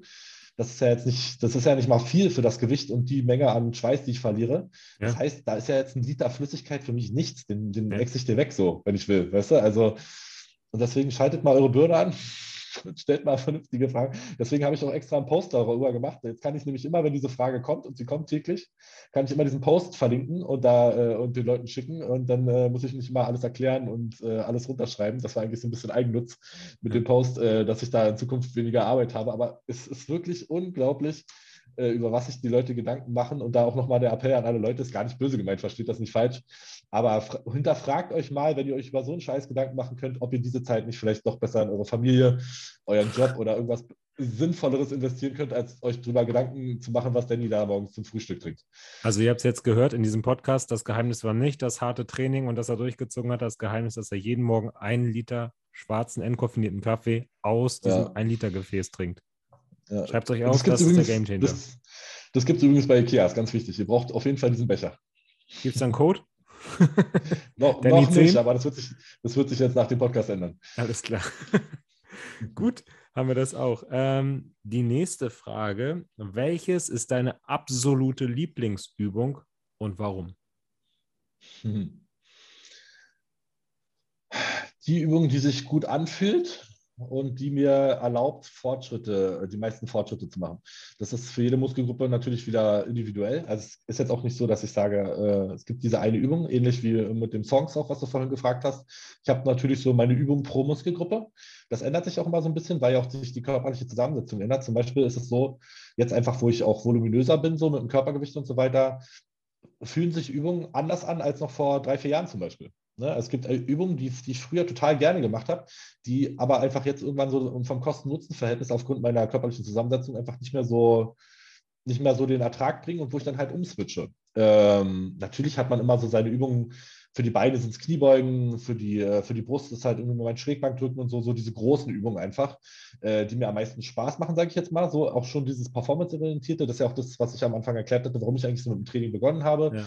So eine Performance, Kraftsteigerung und so, das fasziniert mich nach wie vor. Jetzt halt nur auf eine andere, in einem anderen Rahmen, sage ich mal. Es geht jetzt nicht mehr so, so darum, wie viel drückst du einmal Flachbank, sondern wie viel machst du zehnmal Schrägbank Kurzhande drücken äh, mit perfekter Technik. So. Ja, Statt ja. das Ding jetzt irgendwie einmal hochzukriegen. Das sind jetzt halt so meine Performance-Ziele, die ich halt so habe. So. Und äh, ja, da habe ich halt so pro Muskelgruppe so meine ein, zwei Übungen, aber das ist jetzt nicht so, dass ich sagen würde, Mann, wenn ich morgen wieder Kniebeugen machen kann, so da kann ich drei Nächte vorher nicht schlafen, weil da freue ich mich so sehr drauf. Das ist halt, ja, ist eine coole Übung, aber äh, so viel Euphorie kommt dann da auch nicht auf. Alright. Hm. Nächste Frage von derselben Person. Hast du neben dem Bodybuilding auch noch weitere Hobbys und Talente? Bestimmt, aber entdeckt habe ich sie noch nicht, aber ich hoffe es zumindest, dass da noch mehr ist. Äh, nee, tatsächlich nicht. Äh, grundsätzlich äh, muss ich sagen, dass äh, gerade komplett meine, meine ja, komplette Zeit für Bodybuilding drauf geht. Ähm, ist halt wieder so die Sache, ne? je mehr du reinsteckst, desto mehr kriegst du raus. Ist halt nun mal einfach so. Und wenn ich da jetzt noch groß irgendwelche anderen Sachen machen würde, denke ich, würde ich einfach ähm, mich selber zurückhalten, im Bodybuilding weiter voranzukommen. Sicherlich gibt es Leute, die das unter einen Hut kriegen, so. Bei mir ist es jetzt nicht der Fall. Äh, wie gesagt, ich bin da, wie gesagt, noch mit dem Job nebenbei und so weiter und äh, Social Media und die ganzen Geschichten ähm, schon so weit ausgelastet. Äh, ich habe noch nebenbei ein TikTok-Projekt am Laufen äh, wo, ich, wo ich halt Videos so für äh, Trainingscontent, Ernährungstipps und so weiter mache. Das mhm. nimmt auch viel Zeit in Anspruch. Äh, da bleibt einfach nicht viel Zeit, noch nebenbei was anderes zu machen. Das lässt sich halt immer ganz gut vereinbaren, weil du kannst dir vorstellen, so eine Videos dreht man dann halt auch im Studio, man ist eh ja. eh schon nach dem Training noch da, hängt noch eine Stunde ran, solche Geschichten so, das lässt sich jetzt machen. Aber wenn ich jetzt zum Beispiel sage, ich würde jetzt noch anfangen, irgendwie irgendeinem richtigen Hobby nachzugehen und irgendwie noch anfangen, äh, ein Instrument zu spielen oder irgendwas so, wo ich jetzt mich richtig noch reinfuchsen müsste, wo ich noch irgendwo hinfahren für müsste oder solche Sachen. Das wäre wahrscheinlich einfach auch äh, so vom, vom Aufwand nicht möglich oder nur dann möglich, wenn ich bereit wäre, im Bodybuilding zurückzustecken. Und das bin ich halt nicht, sondern jetzt ist gerade so diese Phase, wo ich sage, nee, ich versuche jetzt wirklich alles rauszuholen und versuche jetzt halt wirklich richtig reinzuhauen und dementsprechend opfere ich auch meine ganze Zeit dafür auf. Mhm. Nächste Frage von Dennis Friedrich gestellt. Anscheinend bin ich hier hey, noch. Äh, viele, viele Grüße. Ja, anscheinend bin ich hier ja. gerade so eine äh, Trainingspartner-Partnerbörse. Mhm. Hättest du mal Lust, mit Dennis Friedrich ein Trainingsvideo abzudrehen? Ja, super gerne. Ich habe äh, schon oft mit Dennis geschrieben, dass wir unbedingt mal zusammen trainieren müssen. Ähm, Hamburg und Berlin ist ja jetzt nicht so die, die Entfernung so, aber irgendwie ist es noch nie zustande gekommen. Äh, jederzeit, Dennis, würde mich freuen, wenn wir es endlich mal hinkriegen. Äh, gesprochen haben wir schon oft drüber. Ähm, Dennis habe ich kennengelernt bei meinem ersten Wettkampf. Ähm, da haben wir zusammen auf der Bühne gestanden und haben uns dann äh, in den, in, den, nächsten Jahren ab und zu mal gesehen, so auf Wettkämpfen und so weiter. Ähm, er hat auch eine richtig tolle Entwicklung gemacht, super Typ. Und ähm, ja, freue mich, wenn wir das in Zukunft irgendwie mal hinbekommen. Cool. Da müsstest du ihn ja geschlagen haben, ne, wenn du Gesamtsieger geworden bist. Ja, aber fairerweise muss ich sagen, dass er mich eine Woche später dann wieder zurückgeschlagen hat, sozusagen. Äh, Auf der deutschen. Die deutsche Genau, äh, die Berliner, da war alles top, da ist alles perfekt gelaufen. Äh, da hätte ich, glaube ich, zu dem Zeitpunkt auch nicht besser aussehen können. Also das war, war wirklich eine Punktlandung und da habe ich mhm. ja, wie gesagt, dann auch den Gesamtsieg geholt. Eine Woche später habe ich dann so viel falsch gemacht, ähm, was aber auch okay ist, weil, wie gesagt, ich habe meine, meine Erkenntnisse daraus gezogen, dass ich wirklich äh, so viel schlechter aussah. Und Dennis hat in der Woche anscheinend einiges richtig gemacht. Also bei uns hat sich das, sage ich mal, so gekippt. So. Er hatte so zu seiner Berliner wahrscheinlich irgendwie, könnte ich mir vorstellen, weiß ich nicht, haben wir gar nicht drüber gesprochen, vielleicht irgendwie so ein bisschen was nicht optimal gemacht und hatte nicht seine Bestform. Da konnte ich ihn dann schlagen. Eine Woche später sah es dann genau andersrum aus. Ich habe sehr viele Fehler gemacht ja. und er hat wahrscheinlich alles richtig gemacht und sah dann wirklich äh, richtig top aus. Und äh, dann konnte er mich auch haushoch schlagen, muss man auch äh, ehrlicherweise zugeben. Von daher äh, ja, ist das jetzt nicht mal so, dass da irgendwie jetzt einer besonders rausgestochen hat. Wir haben uns da, glaube ich, äh, nichts geschenkt so in der Saison äh, und haben da beide unseren Sieg davon getragen. Okay. Nächste Frage fand ich persönlich sehr witzig. Ähm, mhm. Wen siehst du am ähnlichsten? Tobias Hane, Johannes Lukas oder Steve Bentin? äh, hier kommt jetzt wieder äh, mein Appell an alle äh, Leute. habt ihr wirklich so viel Zeit, äh, ja. euch über so einen Scheiß Gedanken zu machen? Ähm, ja, wir sind alle, äh, sagen wir mal, dieser ganze Kreis an Personen, die du gerade genannt hast, wir sind alle äh, sehr amüsiert darüber, äh, was, was ihr für Vergleiche anstellt. Und unter jedem Video und Kommentar, äh, Bild gibt es irgendwie zehn Kommentare. Du siehst ja aus wie der und der sieht ja aus wie du. Und äh, ja, okay. Hey Leute, ich habe auch gerade wenig Haare und ein bisschen Bart. Hey, vielleicht könnte ich Ja, du, also, Glatze und Bart und schon bist du, bist du da drin. Das geht ganz ja, genau. schnell. Ähm, ich denke mir halt immer so, Mann, Leute, beschäftigt euch mit irgendwas Sinnvollem. Ja, das bringt uns doch alle nicht weiter so. Und dann, weiß nicht, ja, wenn euch, wenn euch das glücklich macht, macht das so, haut diese Kommentare da drunter, wenn ihr da irgendwie äh, Freude dran findet. Aber ja, mein Gott. Wenn man alle Glatze, Bart und Muskeln so und ähm, ja, dass man da irgendwie eine Ähnlichkeit hat, ja, gut, okay. Mein Gott. Alright, dann habe ich nur noch zwei Fragen, die ich mir extra zum Ende aufgehoben, weil das so ein bisschen auch noch vielleicht Werbung für dich ist. Eine Frage: Coach, coachst du? Also bietest du Coaching? Ja, mache ich, äh, aber ähm, sehr ausgewählt. Also mhm. ähm, dadurch, dass ich ja einen Hauptjob habe, bin ich nicht darauf angewiesen, das jetzt irgendwie beruflich zu machen. Und von daher suche ich mir ja schon sehr genau aus, mit wem ich da zusammenarbeite und äh, mache das halt wirklich nur in dem Umfang, wo es mir dann auch Spaß macht und wo ich Potenzial sehe. Also ich werde jetzt zum Beispiel nicht anfangen, Anfänger zu coachen und erkläre denen dann irgendwie, was Kohlenhydrate sind oder so. Das ja. ist jetzt einfach nicht das, was mich irgendwie erfüllen würde. So. Und das steht auch nicht im Verhältnis. Und ich sage auch immer so, so ein, so, ein, so ein Anfänger braucht mein Wissen ja gar nicht. Dem würde ja auch ein viel einfacherer und dementsprechend auch günstigerer Coach reichen, mhm. weil er ja einfach gar nicht dieses Wissensspektrum benötigt. Dem reicht es ja schon, wenn du ihm erstmal einen ganz einfachen Basic-Ernährungsplan machst, einen Push-Pull-Beine-Plan zum Beispiel an die Hand gibst und dann irgendwie so die absoluten Grundpfeiler irgendwie einstellst. Das machst du mal mit einem 50-Euro-Plan einmalig, der braucht kein richtiges Coaching so in dem Sinne. Und dann macht er ja schon enorme Fortschritte. Ja. Das ist jetzt so, weißt du, als ob du mit deinem so, ja, ohne dass das jetzt irgendwie überheblich klingen soll, aber das ist so, als ob du mit deinem Opel in die Porsche-Werkstatt fährst. So, weißt du, was ja. ich meine?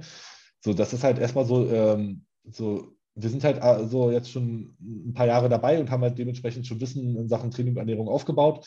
Und natürlich würde das den Anfänger auch weiterbringen. Und der würde natürlich auch davon profitieren. Die Frage ist halt nur, äh, ein Anfänger ist in der Regel noch irgendwie ein Schüler, Student oder hat gerade erst angefangen zu arbeiten, der hat noch nicht so die finanziellen Mittel. Lohnt sich das dann für den wirklich so viel Geld aus dem Fenster zu werfen, sage ich jetzt mal?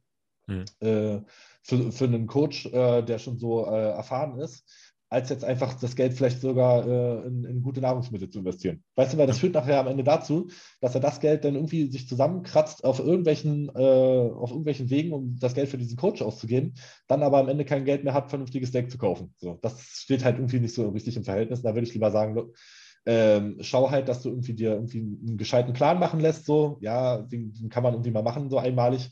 Und dann gib das Geld lieber, sage ich mal, für, für die ganzen anderen Umstände aus, dass du vernünftiges, in einem vernünftigen Studio trainieren kannst, was vielleicht ein bisschen teurer ist, dass du dir vernünftiges Essen kaufst und so weiter. Das wird dich viel mehr voranbringen, als wenn du da jetzt mit dem Super-Coach äh, wieder irgendwie zusammenarbeitest und dir da noch irgendwie irgendeinen Übersee-Coach holst, der da in den Medien jetzt total gehypt ist oder so wird dich am Ende nicht anders voranbringen, als äh, wenn dir der McFit-Trainer da mal einen vernünftigen Plan macht. Mhm. Sind das dann nur Wettkampfathleten, wo du sagst, mit denen arbeitest du gerne zusammen oder auch Leute, die es vielleicht lifestyle-mäßig ein bisschen ambitionierter angehen wollen? Ich sag mal so, wenn jemand das, äh, Leute, die es angeht wie ein Wettkampfsportler. Ja, okay. Äh, heißt jetzt nicht, dass jemand auf die Bühne gehen muss, aber so das Level ist schon so ungefähr das, ähm, ja, was es dann auch interessant für mich macht dass man jetzt nicht irgendwie diskutieren muss, wie ich soll jetzt äh, sechs statt fünf Mahlzeiten essen, oh, das ist mir aber ein bisschen viel. Mhm. So, weißt du, äh, so, da, auf dem Level macht es mir dann halt einfach keinen Spaß, sondern es nee, muss dann halt so sein, okay, ich, ich will alles rausholen. Klar gibt es da auch Lifestyle-Leute so, die sagen, ja, ich habe aber bestimmte ähm, Bedingungen, die mich einfach dazu die dazu führen, dass ich das und das nicht machen kann oder so. Völlig fair, alles cool so, kriegt man auch irgendwie alles hin. Aber zumindest dieser Grundgedanke muss halt irgendwie da sein, ey, ich bin hier, um Bodybuilding zu machen und das heißt mal irgendwie auf allen Bereichen irgendwie alles rauszuholen, äh, sollte man zumindest versuchen. Und äh, wenn, solange es in die Richtung geht, kann man da sicherlich gerne drüber sprechen. Dann bin ich da auch offen für. Aber wie gesagt, so äh, sollte sich auch jeder selber hinterfragen oder auch wenn dann so Leute kommen und dann hast du so ein Coaching-Gespräch und dann kommen so die ersten Fragen wie, ja, wann habe ich denn mein erstes Cheat Meal? Oder so. Dann sage ich schon, ja, okay, komm, dann lass uns das lassen so, weil ja. äh, wir treffen einfach zwei Welten aufeinander, die, glaube ich, nicht so miteinander harmonieren. Ja. Gut, letzte Frage. Wie kam es zur Zusammenarbeit mit Vayu und inwieweit profitierst du davon? Ja, ganz klassisch. Also ähm, ja, man, hat, man hat sich halt äh, kontaktiert so ne, und ist dann halt mal äh, ins Gespräch gekommen. Also jetzt nichts Außergewöhnliches irgendwie, was da groß zu erzählen wäre. Ich profitiere sehr davon. Ähm, Freue mich riesig für Vayu äh, tätig zu sein, so, weil es halt, wie du auch selber sagst, einfach eine Marke ist, die halt für 100% Bodybuilding steht ähm, und vor allen Dingen auch für die höchste Qualität an Produkten. Äh, also da kann ich mit meinem Namen auf jeden Fall äh, äh, zu 100% dahinter stehen und das auch mit bestem Gewissen ähm, repräsentieren, ohne dass ich mir da irgendwie Sorgen machen müsste, dass ich den Leuten irgendwas von irgendwelchen Produkten erzähle, wo ich jetzt sage, nee, das, das könnte ich jetzt nicht verkaufen oder so und muss da jetzt irgendwie lügen. Im Gegenteil, äh, jedes Produkt von Vayu hat Hand und Fuß. Im Gegenteil, da sind geile Innovationen dabei.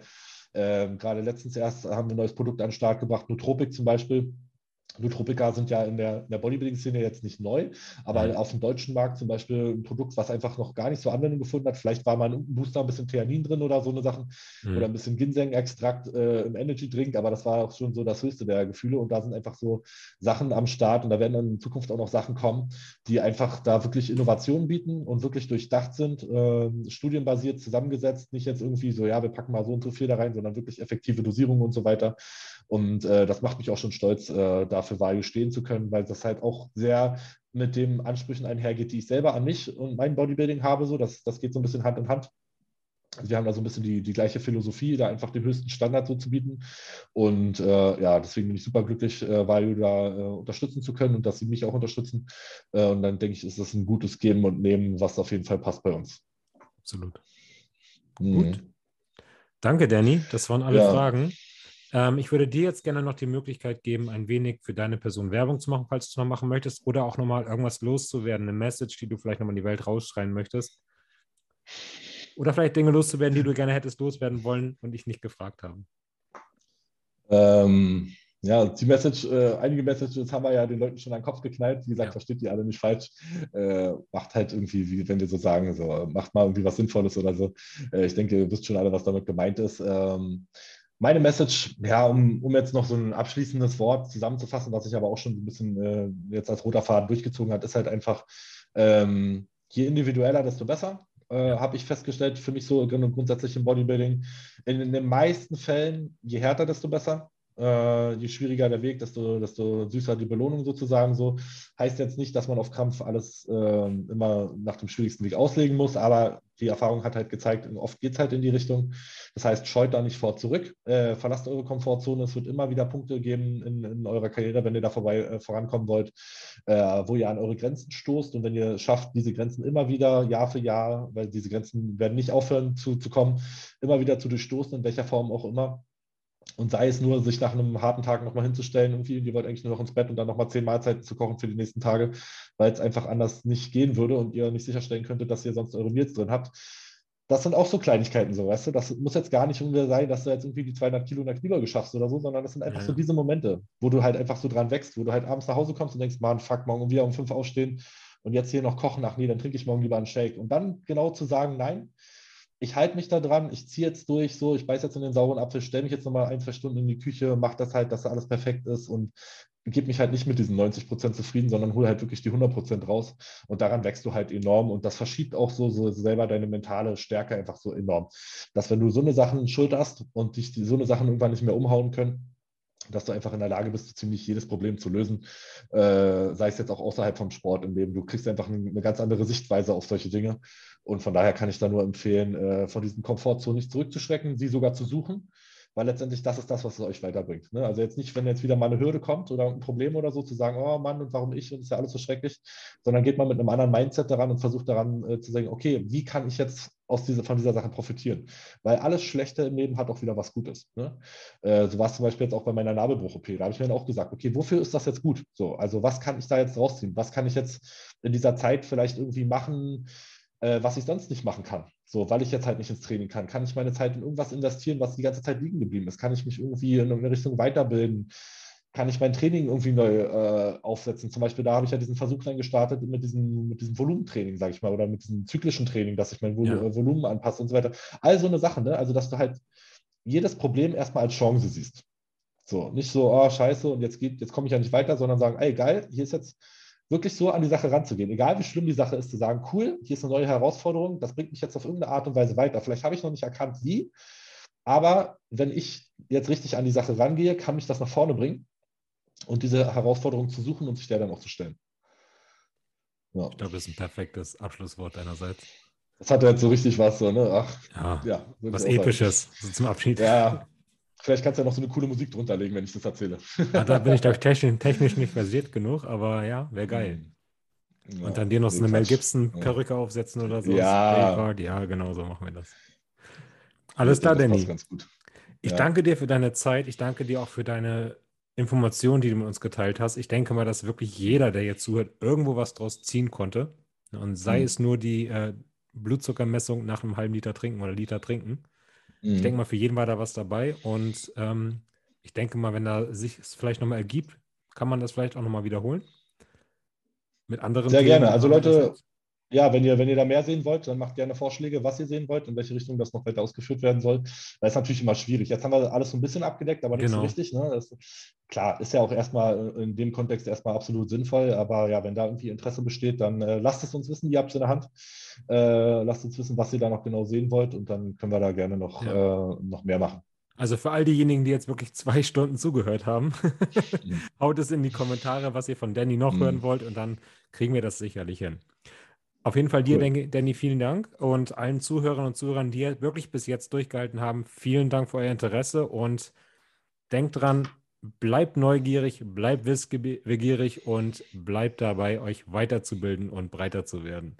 In dem Sinne, bleibt noch kurz drin, Danny. Euch auf jeden Fall noch einen schönen Tag und macht's gut. Ciao. Ciao, Leute.